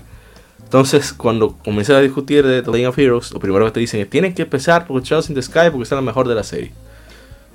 Y yo digo: Bueno, pero leer, si usted no tiene tiempo o no disfruta del gameplay que es más lento, etcétera, etcétera, usted le da su wiki, lee de qué trata, se, se- se empapa y pueden empezar excelentemente bien con la siguiente entrega. No, porque no es lo mismo, que la cuestión es que los jefes, lo que sí, ok, que los momentos dramáticos, que patatín. Y pues si a mí no me interesan esos momentos. pues, ah, pues entonces, yo, ¿qué tú haces jugando a Thread? Y una vez te salen con esa carta Y eso es eh, terrible, terrible. Y eso que estamos hablando de, de- de un grupito nicho, de, de un- de una franquicia que no ha despegado y no creo que vaya a despegar nunca en el mundo. Y, y se dan esas problemáticas. Es que imagínense en, en otras más eh, mainstream, como el caso de, de- de Pokémon, juegos de pelea, etcétera, etcétera, etcétera. Y bueno, ese es el ejemplo que decidí dar.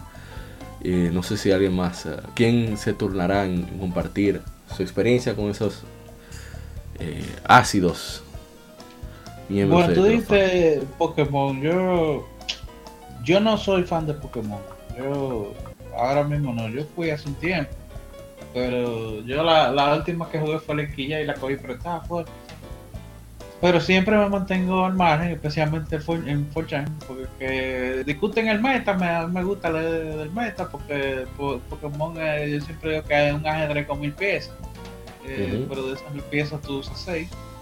Y por eso me resulta interesante, hay un board en 4chan que es exclusivamente de Pokémon y como está enfocado, está igual a nivel de Twitter, a nivel de Facebook, con la última Sword Shield, que ha polarizado mucho el fanbase, con el asunto de que el, el recorte del Pokédex, la reutilización de, la- de las imágenes, apartado gráfico, ya eso lo hemos hablado en otros capítulos. Sí. Pero entonces los fans ahora mismo están divididos en dos grupos. Eh, y se, se dicen es una serie de improperios, pero lo que apoyan a Ainfree independientemente, lo que apoyan a Ainfree está viendo, yo diría tres. Eso iba a decir, mira, me leíste la mente, Yo son tres. Los que apoyan a Freak sabiendo la vagabundería, los que apoyan a no Defendiendo la ciega- vagabundería. Exacto, ci- ciegamente, y obviamente ya lo- lo- los fans resentidos que se han ido apartando. Eh, y más ahora con esta última, y se dicen de todo, de lambón de Masuda, para no decir otra cosa. media eh, y demás. Pero eh, eh, realmente hace- me, me resulta muy gracioso porque antes todo el mundo jugaba Pokémon tranquilo, pero ya a partir como de los juegos de 3DS es que se ha ido eh, puesto, se ha ido puesto Ga- Game Freak, más, se ha ido poniendo Game Freak más vago y que el juego de celular trajo una ola nueva de fans, el Sí. Pokémon Go, que no, no tienen nada que ver con esos juegos de 3DS y tampoco le interesa. Eh, si bien es cierto que el objetivo original de Pokémon Go que era que, que la persona eh, fuera a los aparatos de, de Nintendo, Sí. eh, o sea, sí, exacto, jugar el juego, pero que, que eso lo canalizara los juegos, ya eso se volvió otra bestia y que está dejando más que los mismos juegos Tradicional. eh, sí. mainline, exactamente. Entonces, ya yo digo que el pleito, ya por más que se eche, va a vender lo que va a vender. Porque, Exactamente. eh, porque toda esa gente, toda la que van a comprar ahora son la gente que jugaron en celular. Sí. Eh, ya la mayoría, los fans viejos, la mayor, en su mayoría, nada más, salvo un, un fan acérrimo que conocemos, el señor Apa y yo, eh, ya no por comprar eso. Se ha ido para otro RP, se ha ido para otro tipo de juegos. Eh, yo personalmente no soy, diría, fan ya, qué sé yo, de ningún juego, nada, nada más de, de Dota, porque a mí no me gusta ya como se ha puesto la industria en, en el asunto de que te quieren vender más, más que el juego. Yo soy un tipo bruto con eso, si me venden mucha vaina me pongo bruto.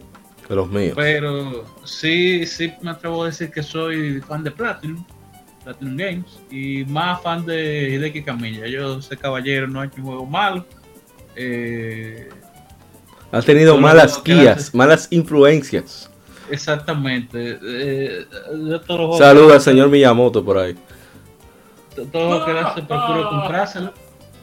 Y, y ese hombre para mí no ha hecho juego malo. Ahora, hay otro japonés por ahí que la gente dice que tampoco hace juego malo. No sé si alguien quiere hablar de esa persona. Ay, Dios mío. Ay, Dios. Bueno, eh, el- Dele, Artu, dele. bueno, eh, hay que hablar. Si hay, si hay a- ahora mismo, ¿cómo que se llama este juego? Ah, bueno, yo mismo que estaba hablando de la gente de Lupiche, ahora esa gente de CD Projekt están, a- están Como Rico MacPato. ¿Cómo? Como Rico MacPato nadando en cuarto. Exacto. Esa gente está haciendo el juego de Cyberpunk. Y yo Ujú. creo que ahora mismo los fans, los fans de Cyberpunk, eh, al 99.99% son tóxicos. Ahora mismo estamos hablando de que si usted está en una red social, en un, en un grupo, por eso es que yo, por, por ejemplo, ya yo no soy fan de estar en, por ejemplo, comunidad de X cosa. Si yo estoy en una, en una- alguna comunidad, le aseguro que estoy ahí por, por burlarme de la gente, no por portar. Sí, pero Realmente- entrado de no, yo estoy en un par de grupos así que yo entro, tiro una mierda, una imagen así, para joder un bait clarísimo. La gente no, y no se pone a reírse. Porque uno, el problema, eh, esta, esta tipo de comunidades tóxicas o, o como- básicamente eso mismo, viene por el hecho de que están en un lugar cerrado donde solamente se comen cada, ellos se aceptan su, su misma opinión uno al otro. Y cada, y cualquier voz que, que, no, Disidente, no esté sí. acorde, se, se retira del lugar. Entonces, así, así es que se, primeramente se generan ese tipo de, de comunidad tóxica. El realmente- en inglés. Exactamente. Cada- se están, se dice- ellos tienen un sentido, un sentido de humano eh, en, en forma digital. Un tú chamber. Exactamente. Entonces ahí es donde estamos hablando de que si tú tienes algún pero ahora mismo del juego de Cyberpunk, va a venir así como va- tú puedes sentirlo en el aire, como, eh, va, a, va a venir esos comentarios hablándote de ti, pues, cualquier cosa, cualquier problemita que, que, que, que tú veas con el juego, que- con el juego, algún cambio que ellos hayan hecho de una vía a la otra, ellos van a defenderlo a capa y espada, porque obviamente ese juego es perfecto. No ha salido, pero es perfecto. Exacto. Entonces, si tú quieres ver gente defendiendo ahora mismo Blizzard, tú solamente puedes ir a la comunidad X de Blizzard en, en Facebook o algo así, y tú verás como hay gente que va a defender todo lo que esté pasando con Blizzard, el hecho de que la gente se va a comprar Overwatch otra vez, eh, etcétera, etcétera. Dios mío. Y si usted quiere buscar eh, vaina, algo tóxico sobre algún juego en específico, usted solamente tiene que buscar la comunidad fanática de ese lugar y darle un scroll para abajito y uno va a encontrar de una vez todo tipo de cosas. No, mira, para una comunidad que yo creo que son robots, o sea, me, me excusan la opinión, pero, o sea, de lo que yo he observado, porque yo con los juegos de Blizzard me he mantenido al margen. Yo jugué de los clásicos, Warcraft 3, StarCraft 1, eh, los solté por muchísimo tiempo, los vikingos, Mm. pero los solté por mucho tiempo y volví para Hearthstone, lo probé un ratico y Overwatch, que, hola. Eh, pero no, no, o sea, Blizzard tiene una, una fanaticada. Yo nunca jugué WoW. Blizzard tiene una fanaticada que, que, que Blizzard no puede hacer nada malo para esa persona. No. Eh, eh, y, y, y se armó el reboot, o sea, el- el- la risa la risa más buena que yo he tenido en estos días en cuanto a eso fue el reboot de, de, de- de Hong Kong Mm. con el caballero que le retiraron el premio, que lo volvieron a entregar, por lo menos, gracias a Dios. Eh, y la gente haciéndole boicot a Blizzard, que no, cómo va a ser una compañía americana, dejándose influenciar, voy a borrar mi cuenta y voy a cancelar los servicios. Bueno, pues yo vi un- un- unos screens. Señora, yo cancelé mi cuenta, ¿cómo yo puedo volver a tener todo lo que yo tenía para atrás? fue, fue un arranque que me dio por perdón. Eh, eh, eh, fue en BlizzCon. En BlizzCon yo creo que le tiran una cuestión de los hombres de negro a la gente. Mm. Que se le olvida todo, todo está perdonado. Todo Sí, sí, bien, sí, Blizzard, no. vamos arriba. No hay coherencia. Yo creo que, que Overwatch 2 no iba a salir este año. y Pues nada más por, por el lío de Hong Kong fue que hicieron algo y por eso está igualito Overwatch El 2 1.5, a- a- sí. ¿Quién, quién No. continúa? Ah, usted. Adelante, adelante, Ishidori-san. Sí, dele, Ishidori, dele. Y con todo el veneno del mundo, por favor. Sí, sí, necesitamos No, bueno, su que- veneno. que estábamos hablando ahorita por era sí, en, en Facebook del tema de el grupo de que ah bueno que Kojima tiene muchos haters y aquello y yo decía que eh, el tipo se lo en el sentido de que desde 2016 él estaba hypean, no, un juego que va a revolucionar la industria, que yo voy a crear un nuevo género y esto y aquello. Te crea unas expectativas altísimas. Eh, sobre todo teniendo en cuenta el background de los Metal Gear. Y luego cuando empiezan a salir los gameplay de, de Death Stranding, o sea, cuando salió el video aquel de 7 minutos, que era más cinemática que otra cosa, pero como es Kojima, se le da el pase. Eh, por esa parte no hay problema. Eh, ah, pero es que tú nunca juegas un Kojima. Si sabemos que Kojima mete pila de cinema, eso, eso es lo de menos. Eh, pero luego está el tema del gameplay. Que tú ves tipo caminando, caminando, caminando y se ven dos, dos escenas de shooting que se media tosca. Incluso hay un, había en una, creo que fue en la, en la demo de la Tokyo, del Tokyo Game Show, que se veía una física, o sea, rústica cuando se caía el personaje por un barranco. Me imagino que eso lo habrán ido arreglando. Pero el caso es que eh, el tipo te promovió algo revolucionario y cuando empezamos a ver la- las cosas y ya sale la review, es que eh, el tipo está haciendo una fetch quest glorificada. De, de allí lleva esto, de acá lleva No, esto. eso, eso Ve es, acá, eso es lleva. una. Como, como, como vi en Facebook, eso es una. ¿Tú recuerdas la pantalla de carga de, de, de, de, de- de Assassin's Creed? Eso, eso es de Stranding. Pero en fin, no, el caso es que al margen de eso eh, puede criticar si le gusta o no ese estilo de juego. Pero obviamente un montón de gente ha empezado a decir, eh, no, esto no me parece ni para nada revolucionario, ni me parece la gran cosa, porque incluso el Social Stranding que lo estaba vendiendo como que eso es lo más revolucionario, ese mismo ese concepto ya estaba en, en los Souls, lo único que él lo ha eh, pimpeado. Porque eso de dejar objetos, de que los eh, jugadores ayuden, de que los jugadores se califiquen las notas y demás, ya eso, ya eso estaba. O sea, eh, no era un like, en los Souls tú no das un like, pero si tuve una nota y la nota es útil, tú le das un- una aprobación y eso lo que hace es que si el jugador está conectado, le llena la vida.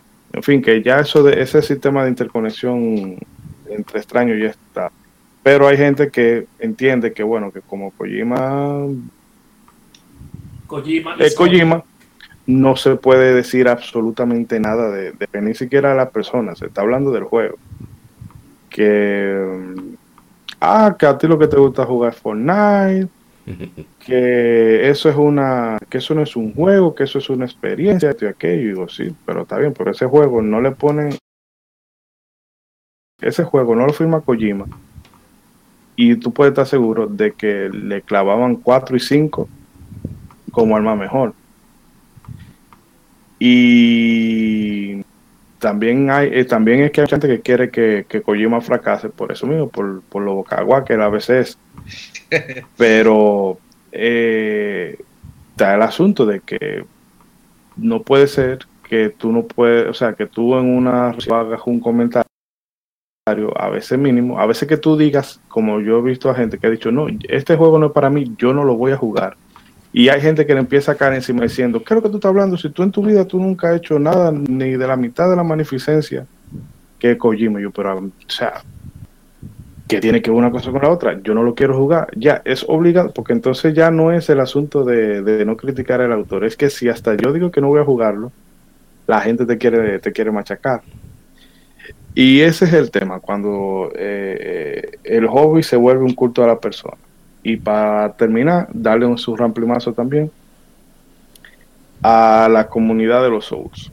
Ay, Dios Es verdad que hay mucha, es verdad que hay mucha gente, bye. Bye, bye. que hay mucha gente, mucha Oh. gente que se ayuda, que se colabora. Tú te metes a la comunidad y dices, ah, ¿quién está en línea para que me ayude a limpiar tal zona o matar? Te van a ayudar muchísimo, pero hay un reguero de babosos. Eh, empezando por el tipo que dice, ah, no, que esos juegos son fáciles. Claro, si tú, lo, si tú te mueres 500 mil veces y mata el jefe y qué sé yo, después de 400 horas que tú le metas en una primera vuelta, claro que el juego te va a parecer fácil en lo adelante. Pero entonces tú ves que alguien solicita un consejo, "Ven acá, ¿qué yo puedo hacer con tal, con tal jefe? Git good. y o sea, o sea, Yo, eso yo tú lo apoyo, yo lo apoyo. Mm. Como No, no. que- Eh, en un sentido empieza como una broma, pero hay gente que es eh, no, que para qué tú pides ayuda, que para qué tú pides ayuda, que sí, pero está en internet. Si una gente quiere pedir ayuda, si una gente quiere usar el el tema de del cooperativo, bien por él. Yo no lo recomendaría. Yo en una primera vuelta me fuera a, a pelo.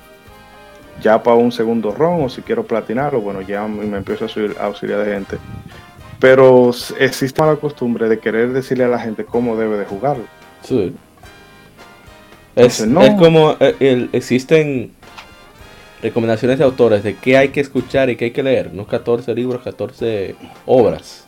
Entonces parece que quieren hacer lo mismo con los juegos. Que para mí lo fantástico del gaming es que usted hace lo que le da su, su benditísima gana. Porque usted lo que está disfrutando su tiempo libre. Con Sekiro, yo. eh, carajo, acabo de ver una cosa no muy grata por aquí. Eh, con Sekiro se daba también mucho eso. De gente que no. eh, que si tú usas tal, eh, tal prótesis. Eh, No sabe tú, jugar. le estás- tú no, tú no sabes jugar, tú le estás quitando. Y yo, ven acá, pero entonces tú me quieres decir a mí que yo me paso trabajando 44 horas a la semana, más las horas extras, me gano el dinero eh, sudándolo, compro ese juego con mi maldito dinero y tú me dices a mí cómo diablo yo tengo que jugar el maldito juego que yo compré. Entonces, ese es el problema de, de, de, los fandom, que está bien que eso exista, porque ¿verdad? así como hay sus cosas malas, hay muchas cosas buenas, que discusiones de lore, eh, gente que es muy cooperadora, gente que hace fanart muy chulo y lo demás, pero está ese grupito que entiende que ellos son eh, los profetas de esa X comunidad. Y entonces ellos te dan una serie de preceptos y tú tienes que seguirlo porque si tú no lo sigues, Tú tú eres eres, qué sé yo, un, un jugador de segunda. wannabe, sí. Y déjame no extenderme más para darle el paso a Erinazo si va a decir algo. El último que falta, dale. No, rapidito. El... A veces, bueno, que- ¿cómo lo digo? El... A mí me pasa mucho, no me pasa mucho realmente, pero sí he visto mucho. En cierta comunidad de juegos de pelea, el asunto de, de, de cuando se Habla trata de el tema del... Gear ahora. Sí, sí, sí, voy a hablar de la Guilty Gear 2020 ahora. Voy a... 2020.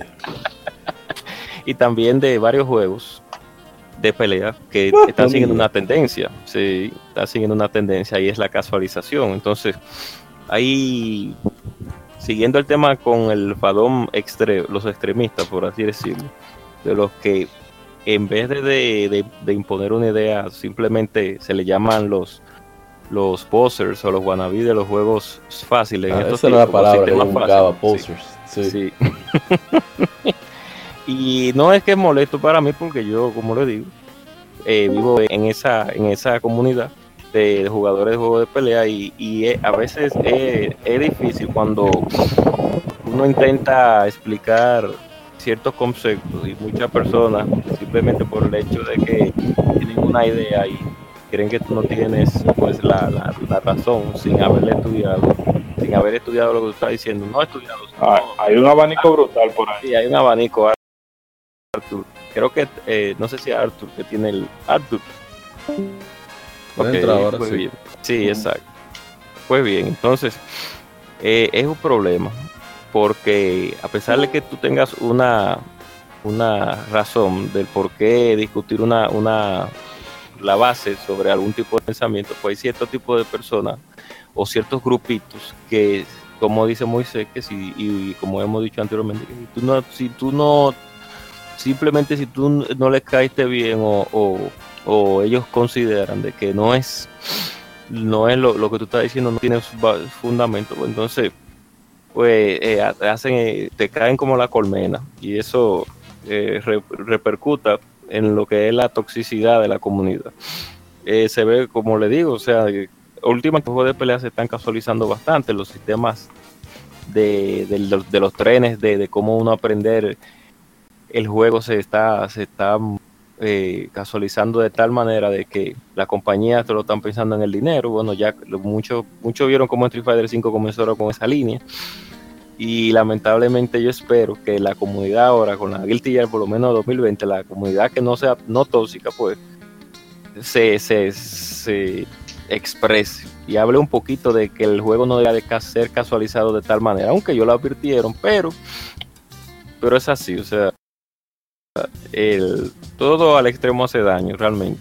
Cuando y siempre, si tú no tienes una base para poder discutir algo, pues entonces, por favor, eh, deje que el otro exprese su idea y, y ayude, pero no maltratando a la comunidad, que ahí es donde se, se, se rompe, se rompe el, el, el- todo, por así decirlo. En nuestro país disfrutamos mucho a veces de eso, principalmente ciertas ligas que son medio más. Ay, Dios mío. No, no. Eh, no, un- voy a hacer un paréntesis. La unidad fighting de aquí eh, tiene elementos que realmente yo a veces entro a la al Facebook de del Dominican Sí, DPL. el, el DPL Sí. por las novelas que se arman ahí, pero fuera de, de la chercha, es penoso que tú ves que hay gente que esperando que un jugador haga falle en un torneo o en lo que sea, para caerle como la conga. O sea, eh, por ejemplo, que si Mena, que si. Coco, eh, que sí. Coco, que si. que que sí, se me eh, escapan los, Cava, los nombres ahora. Cava, Coco, eh, eh, Mandrake. Bochi, Mandrake. a- alguno o, o Luisman o sea, alguno mete mete la pata, no falla o pierde, porque verdad no se puede ganar todo el tiempo. Tú ves que hay gente que sale de una vez como para ah, ahí. es porque que yo decía que tanta mierda que habla, que si yo qué para ti, y yo digo, pero o sea, Sí, sin una base. tú, el tigre no tiene que caerte bien, pero tú no puedes tampoco esperar la mínima oportunidad para hacer leña, porque ese eh, ese problema pasa con los dominicanos.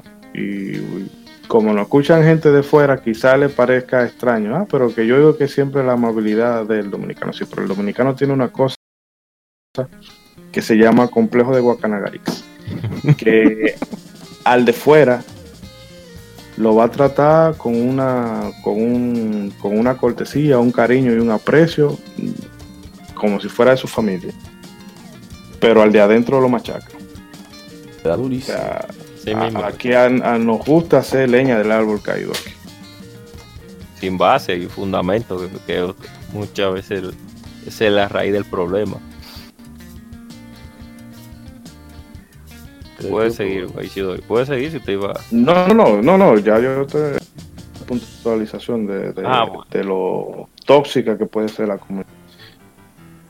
Bien, entonces ese es el ahora mismo es el, el los pro y el pro y el contra de, de la casualización luego de pelea y, y en la comunidad que yo estoy que se, se están viendo unos choques de unos choques de trenes ahí. Titán titán titán pero bueno No, yo, yo dije anteriormente que yo apoyaba el Give es por eso, es porque que al final del día, eh, si tú no aprendes cómo funciona el juego y te pones a quejarte que esto es muy difícil, que esto no, que esto no, que esto no, que esto no, te ponen el juego más fácil y lo casualizan y al final el juego pierde la esencia y al final del día no. Como Street Fighter 5. Uh, Sí, pasa lo que pasa con, con Street Ay, Fighter Dios 5, que se está bañando en cuarto, pero la mayoría de, los- de la gente pro de los clásicos, los pro están jugando, los pro lo dicen a la clara, yo estoy jugando esto por los cuartos, no es porque el juego me guste.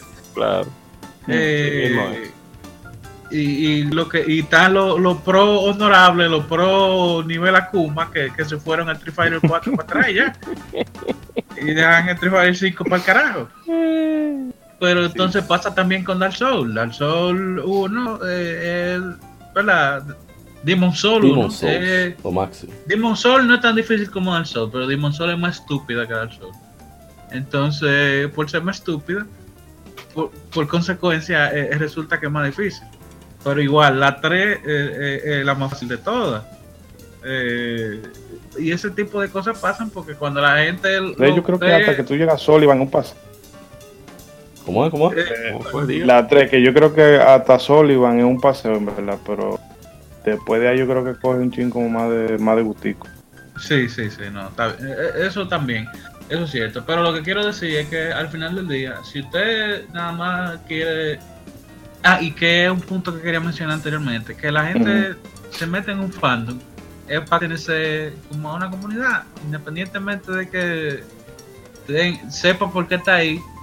O sea, pero está aportando, si usted está aportando en un sitio, mejor no lo haga, porque eh, usted de- está denaturalizando el juego y al final del día si usted pide que cambie el juego, lo- va, va a venir alguien que va a querer que lo cambie más que usted.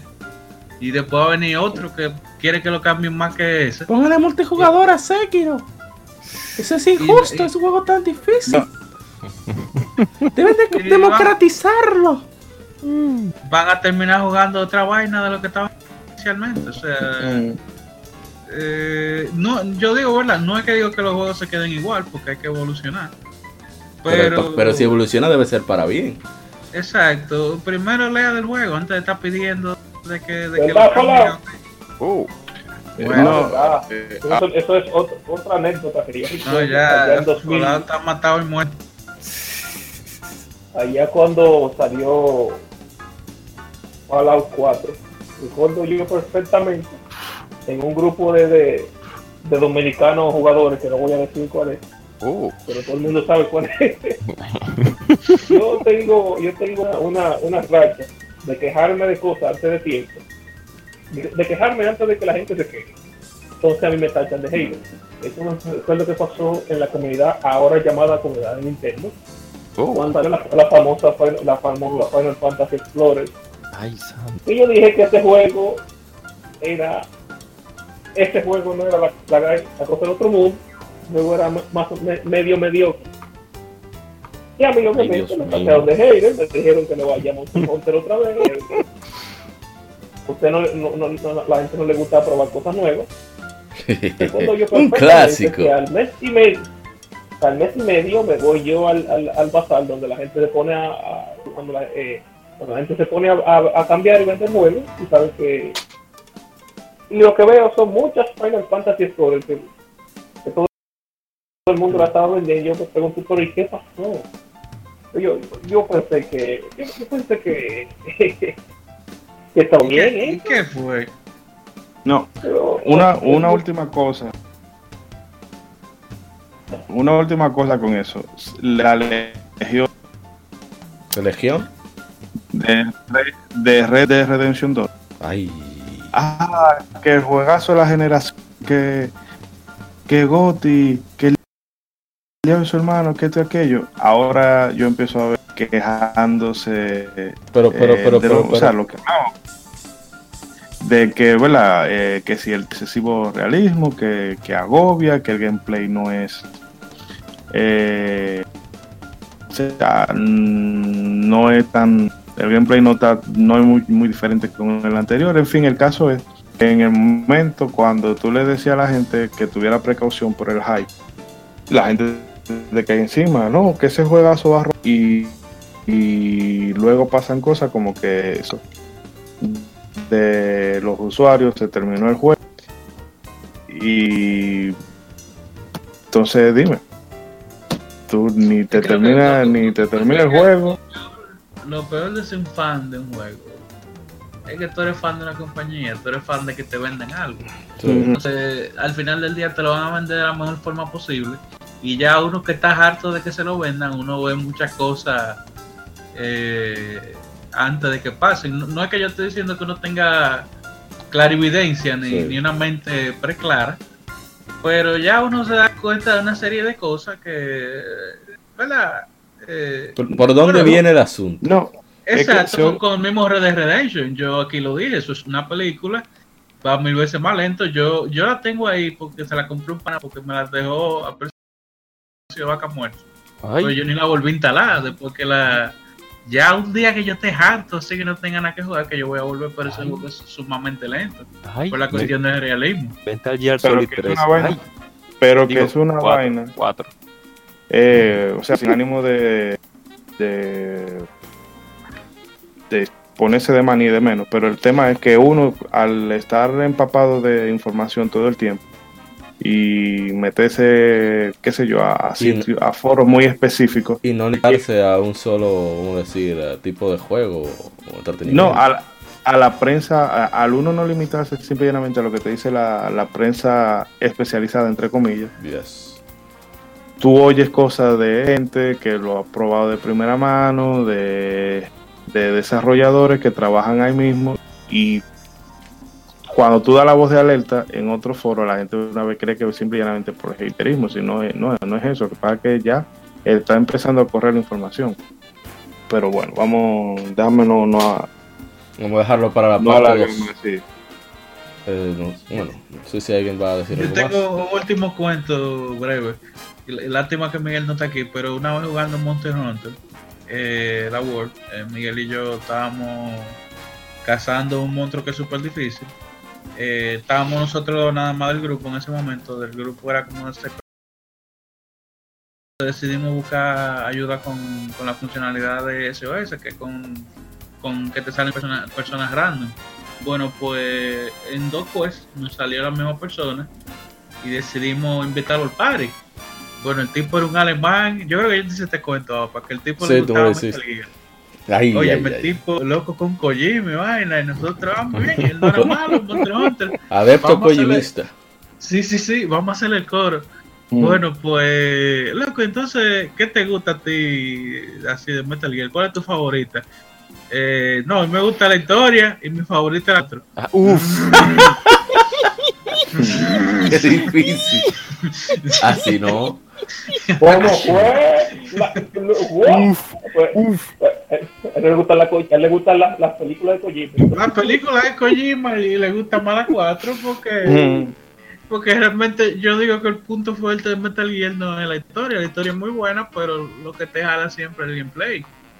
Eh, y, y el tipo entonces salió que con la 4 y Miguel y yo Ay, Dios no, santo. porque eh, pero tú estás seguro, viejo, porque es que la historia, o sea, es muy buena, pero es muy loca y se ha ido poniendo Ay. se ha ido poniendo más mala de- después de Mm. la 3.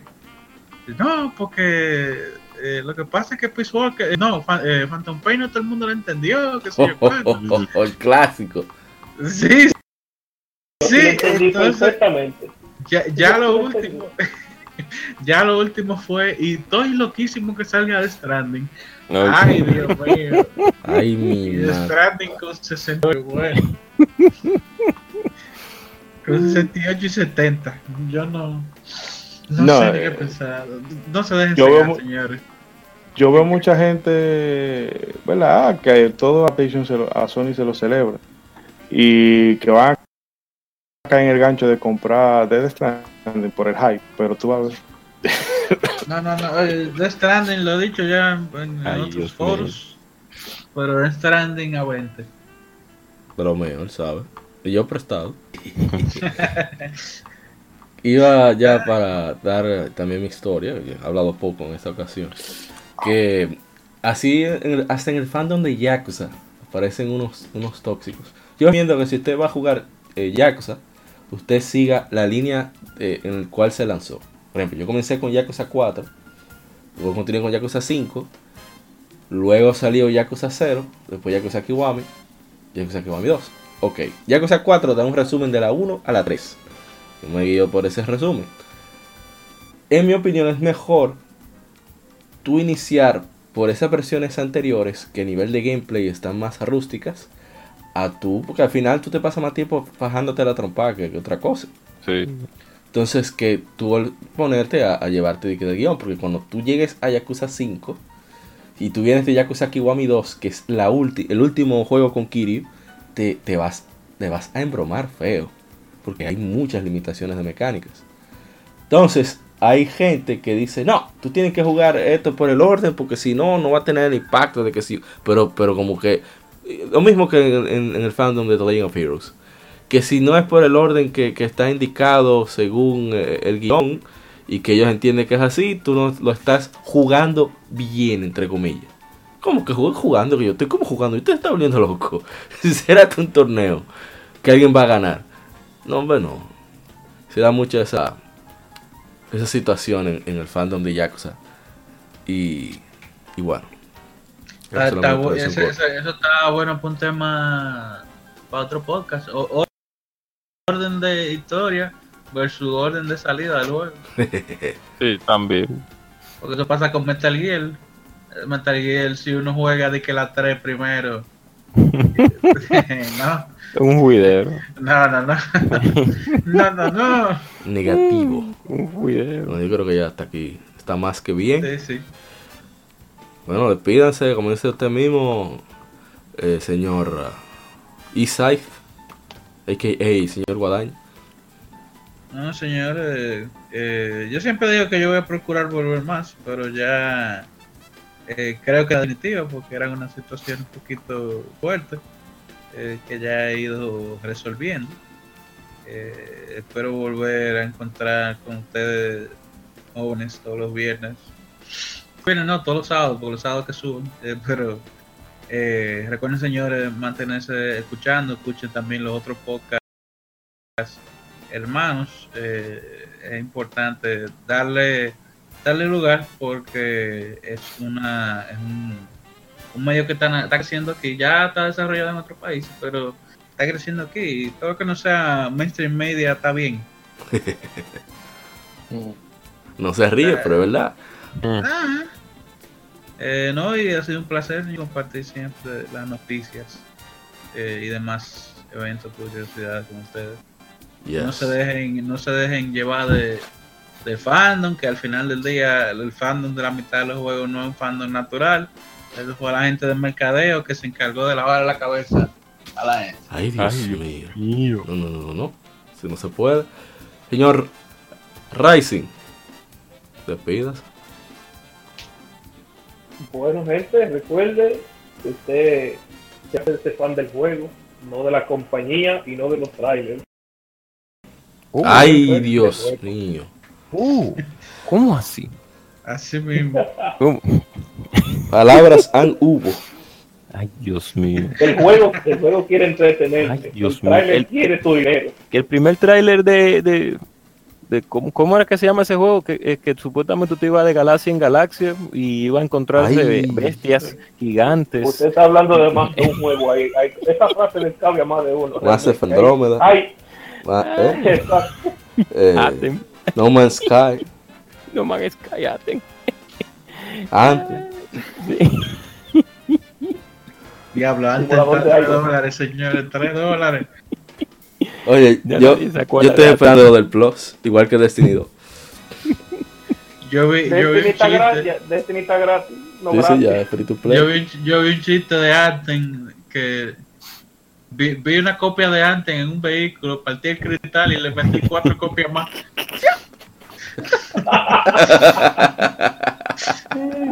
Qué fuerte.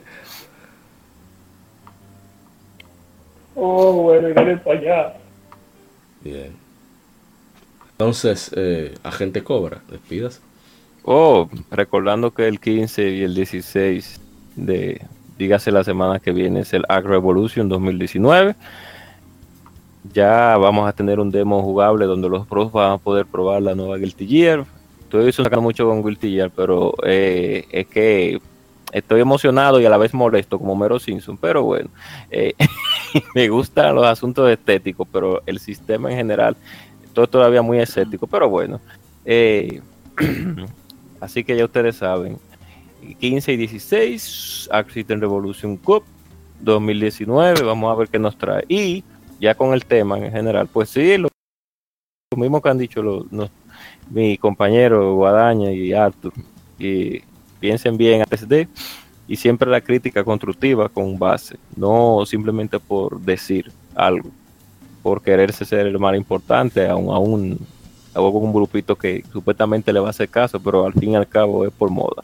Nada más que decir, pásenla bien y sigan ahí. Y nada, yo algún día jugaré Death Stranding, pero cuando esté bien barato. Qué criminal. Yo ho, yo ho. Míralo ahí, ya lo dijo Rice. Señor Ishi, despida. No, yo. Bueno, un poco lo que decía Guadaña, que vamos a verla, tratar de. eh, a nivel local, de emanarnos y dejar eso de tiradera y, y jodiendo. Vamos todos a llevarnos bien, porque esto está empezando. Sí. Y si empezamos con, con el tirijala, bueno.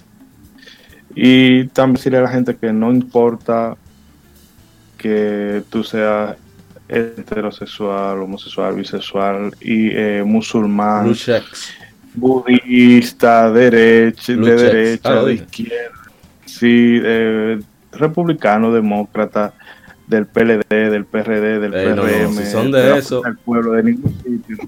No, cualquier cosa vale. Lo que no vale es ser del fando de, de Star Citizen. Por el amor de Dios. Rising, por favor, No repita su opinión, por favor, Rice. Vamos a cerrar esto. ¿Cómo así? Rising, de su opinión de Star Citizen, rápidamente. No, no, no, no. Bueno, hay muchas formas de botar su dinero. Usted puede quemarlo, regalarlo, comérselo, de hacerlo trocito y hacer confeti. Con él puede donárselo a la gente de Star Citizen. Señores, vayan a Yompéame, que en esa página siempre están recaudando dinero para, eh, Para alguna gente que necesita una Sí, o una causa. Pero no tire su dinero en Star Citizen, porque ya somos grandes. Yo nomás sé que cuando esta cosa explote, cuando esto explote, Que di que Epson va a quedar chiquito. Mira, mira, mira, ninguna, ningún, ninguna de estas, de estos chismes y esta vaina que están saliendo de la banda, que, va- esto, esto va a ser una explosión. Yo Ay, estoy Dios mío. Tranquilamente. Cuando la gente se canse de dinero y eso explote y, y el creador se, se vaya para la Bahama con mucho Sí. dinero en los bolsillos, yo quiero, yo quiero ver eso. Oye, lo, lo dije aquí Vamos en, hacer exclusiva. Vamos a hacer un crowdfunding para cuando esto, un crowdfunding va a ser documental. Bueno, Definitivamente. en mi caso, bueno, ya escucharon las opiniones de los compañeros. Esperamos que hayan disfrutado del episodio número 79 de Somos Legión, Somos Gamers, Legión Gamer Podcast, el gaming nos une. Soy APA, Amaury Parra, y como siempre un privilegio compartir con ustedes lo más reciente del gaming, así como las anécdotas de grandes clásicos que todos disfrutamos. Así que, espero que disfruten su tiempo libre. Recuerden seguirnos por Facebook, Twitter e Instagram, que siempre publicamos aquí en Femérides. Y no olviden seguir también a nuestros colegas de Podcasters Gaming, eh, la gente de Quien Pierde Entrega, sus hermanos, también a la gente de, de nueva de, de Se Está Jugando, así como Dale a la B Podcast. Y también, ay, se me olvidó el nombre de esta gente, Gamers en Lata, que también son, se centran mucho en, noticias de, juegos mainstream. Así que vamos a tratar de crear esa comunidad de, de- podcasters de gaming que, que no somos tantos como creemos, sobre todo aquí en- en República Dominicana. En fin, que disfruten mucho del vicio. Nos veremos hasta la próxima.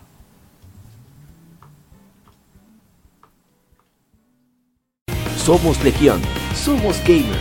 Legión Gamer Podcast, el gaming nos une. Un podcast diferente para gamers únicos, noticias interesantes, historia del gaming y mucho más para mantenerte al tanto del actual como del pasado. Porque todos jugamos, el gaming nos une. Estamos disponibles en iBooks, TuneIn, Spotify, iTunes y demás plataformas de audio. Perfecto para escucharnos mientras subes niveles, buscas un objeto específico o practicas para dominar esa jugada devastadora. Recuerda seguirnos en Facebook, Twitter e Instagram como Legión Gamer RD para que compartas con nosotros y seas parte de la legión de gamers únicos. Gracias por escucharnos y te esperamos para el próximo episodio.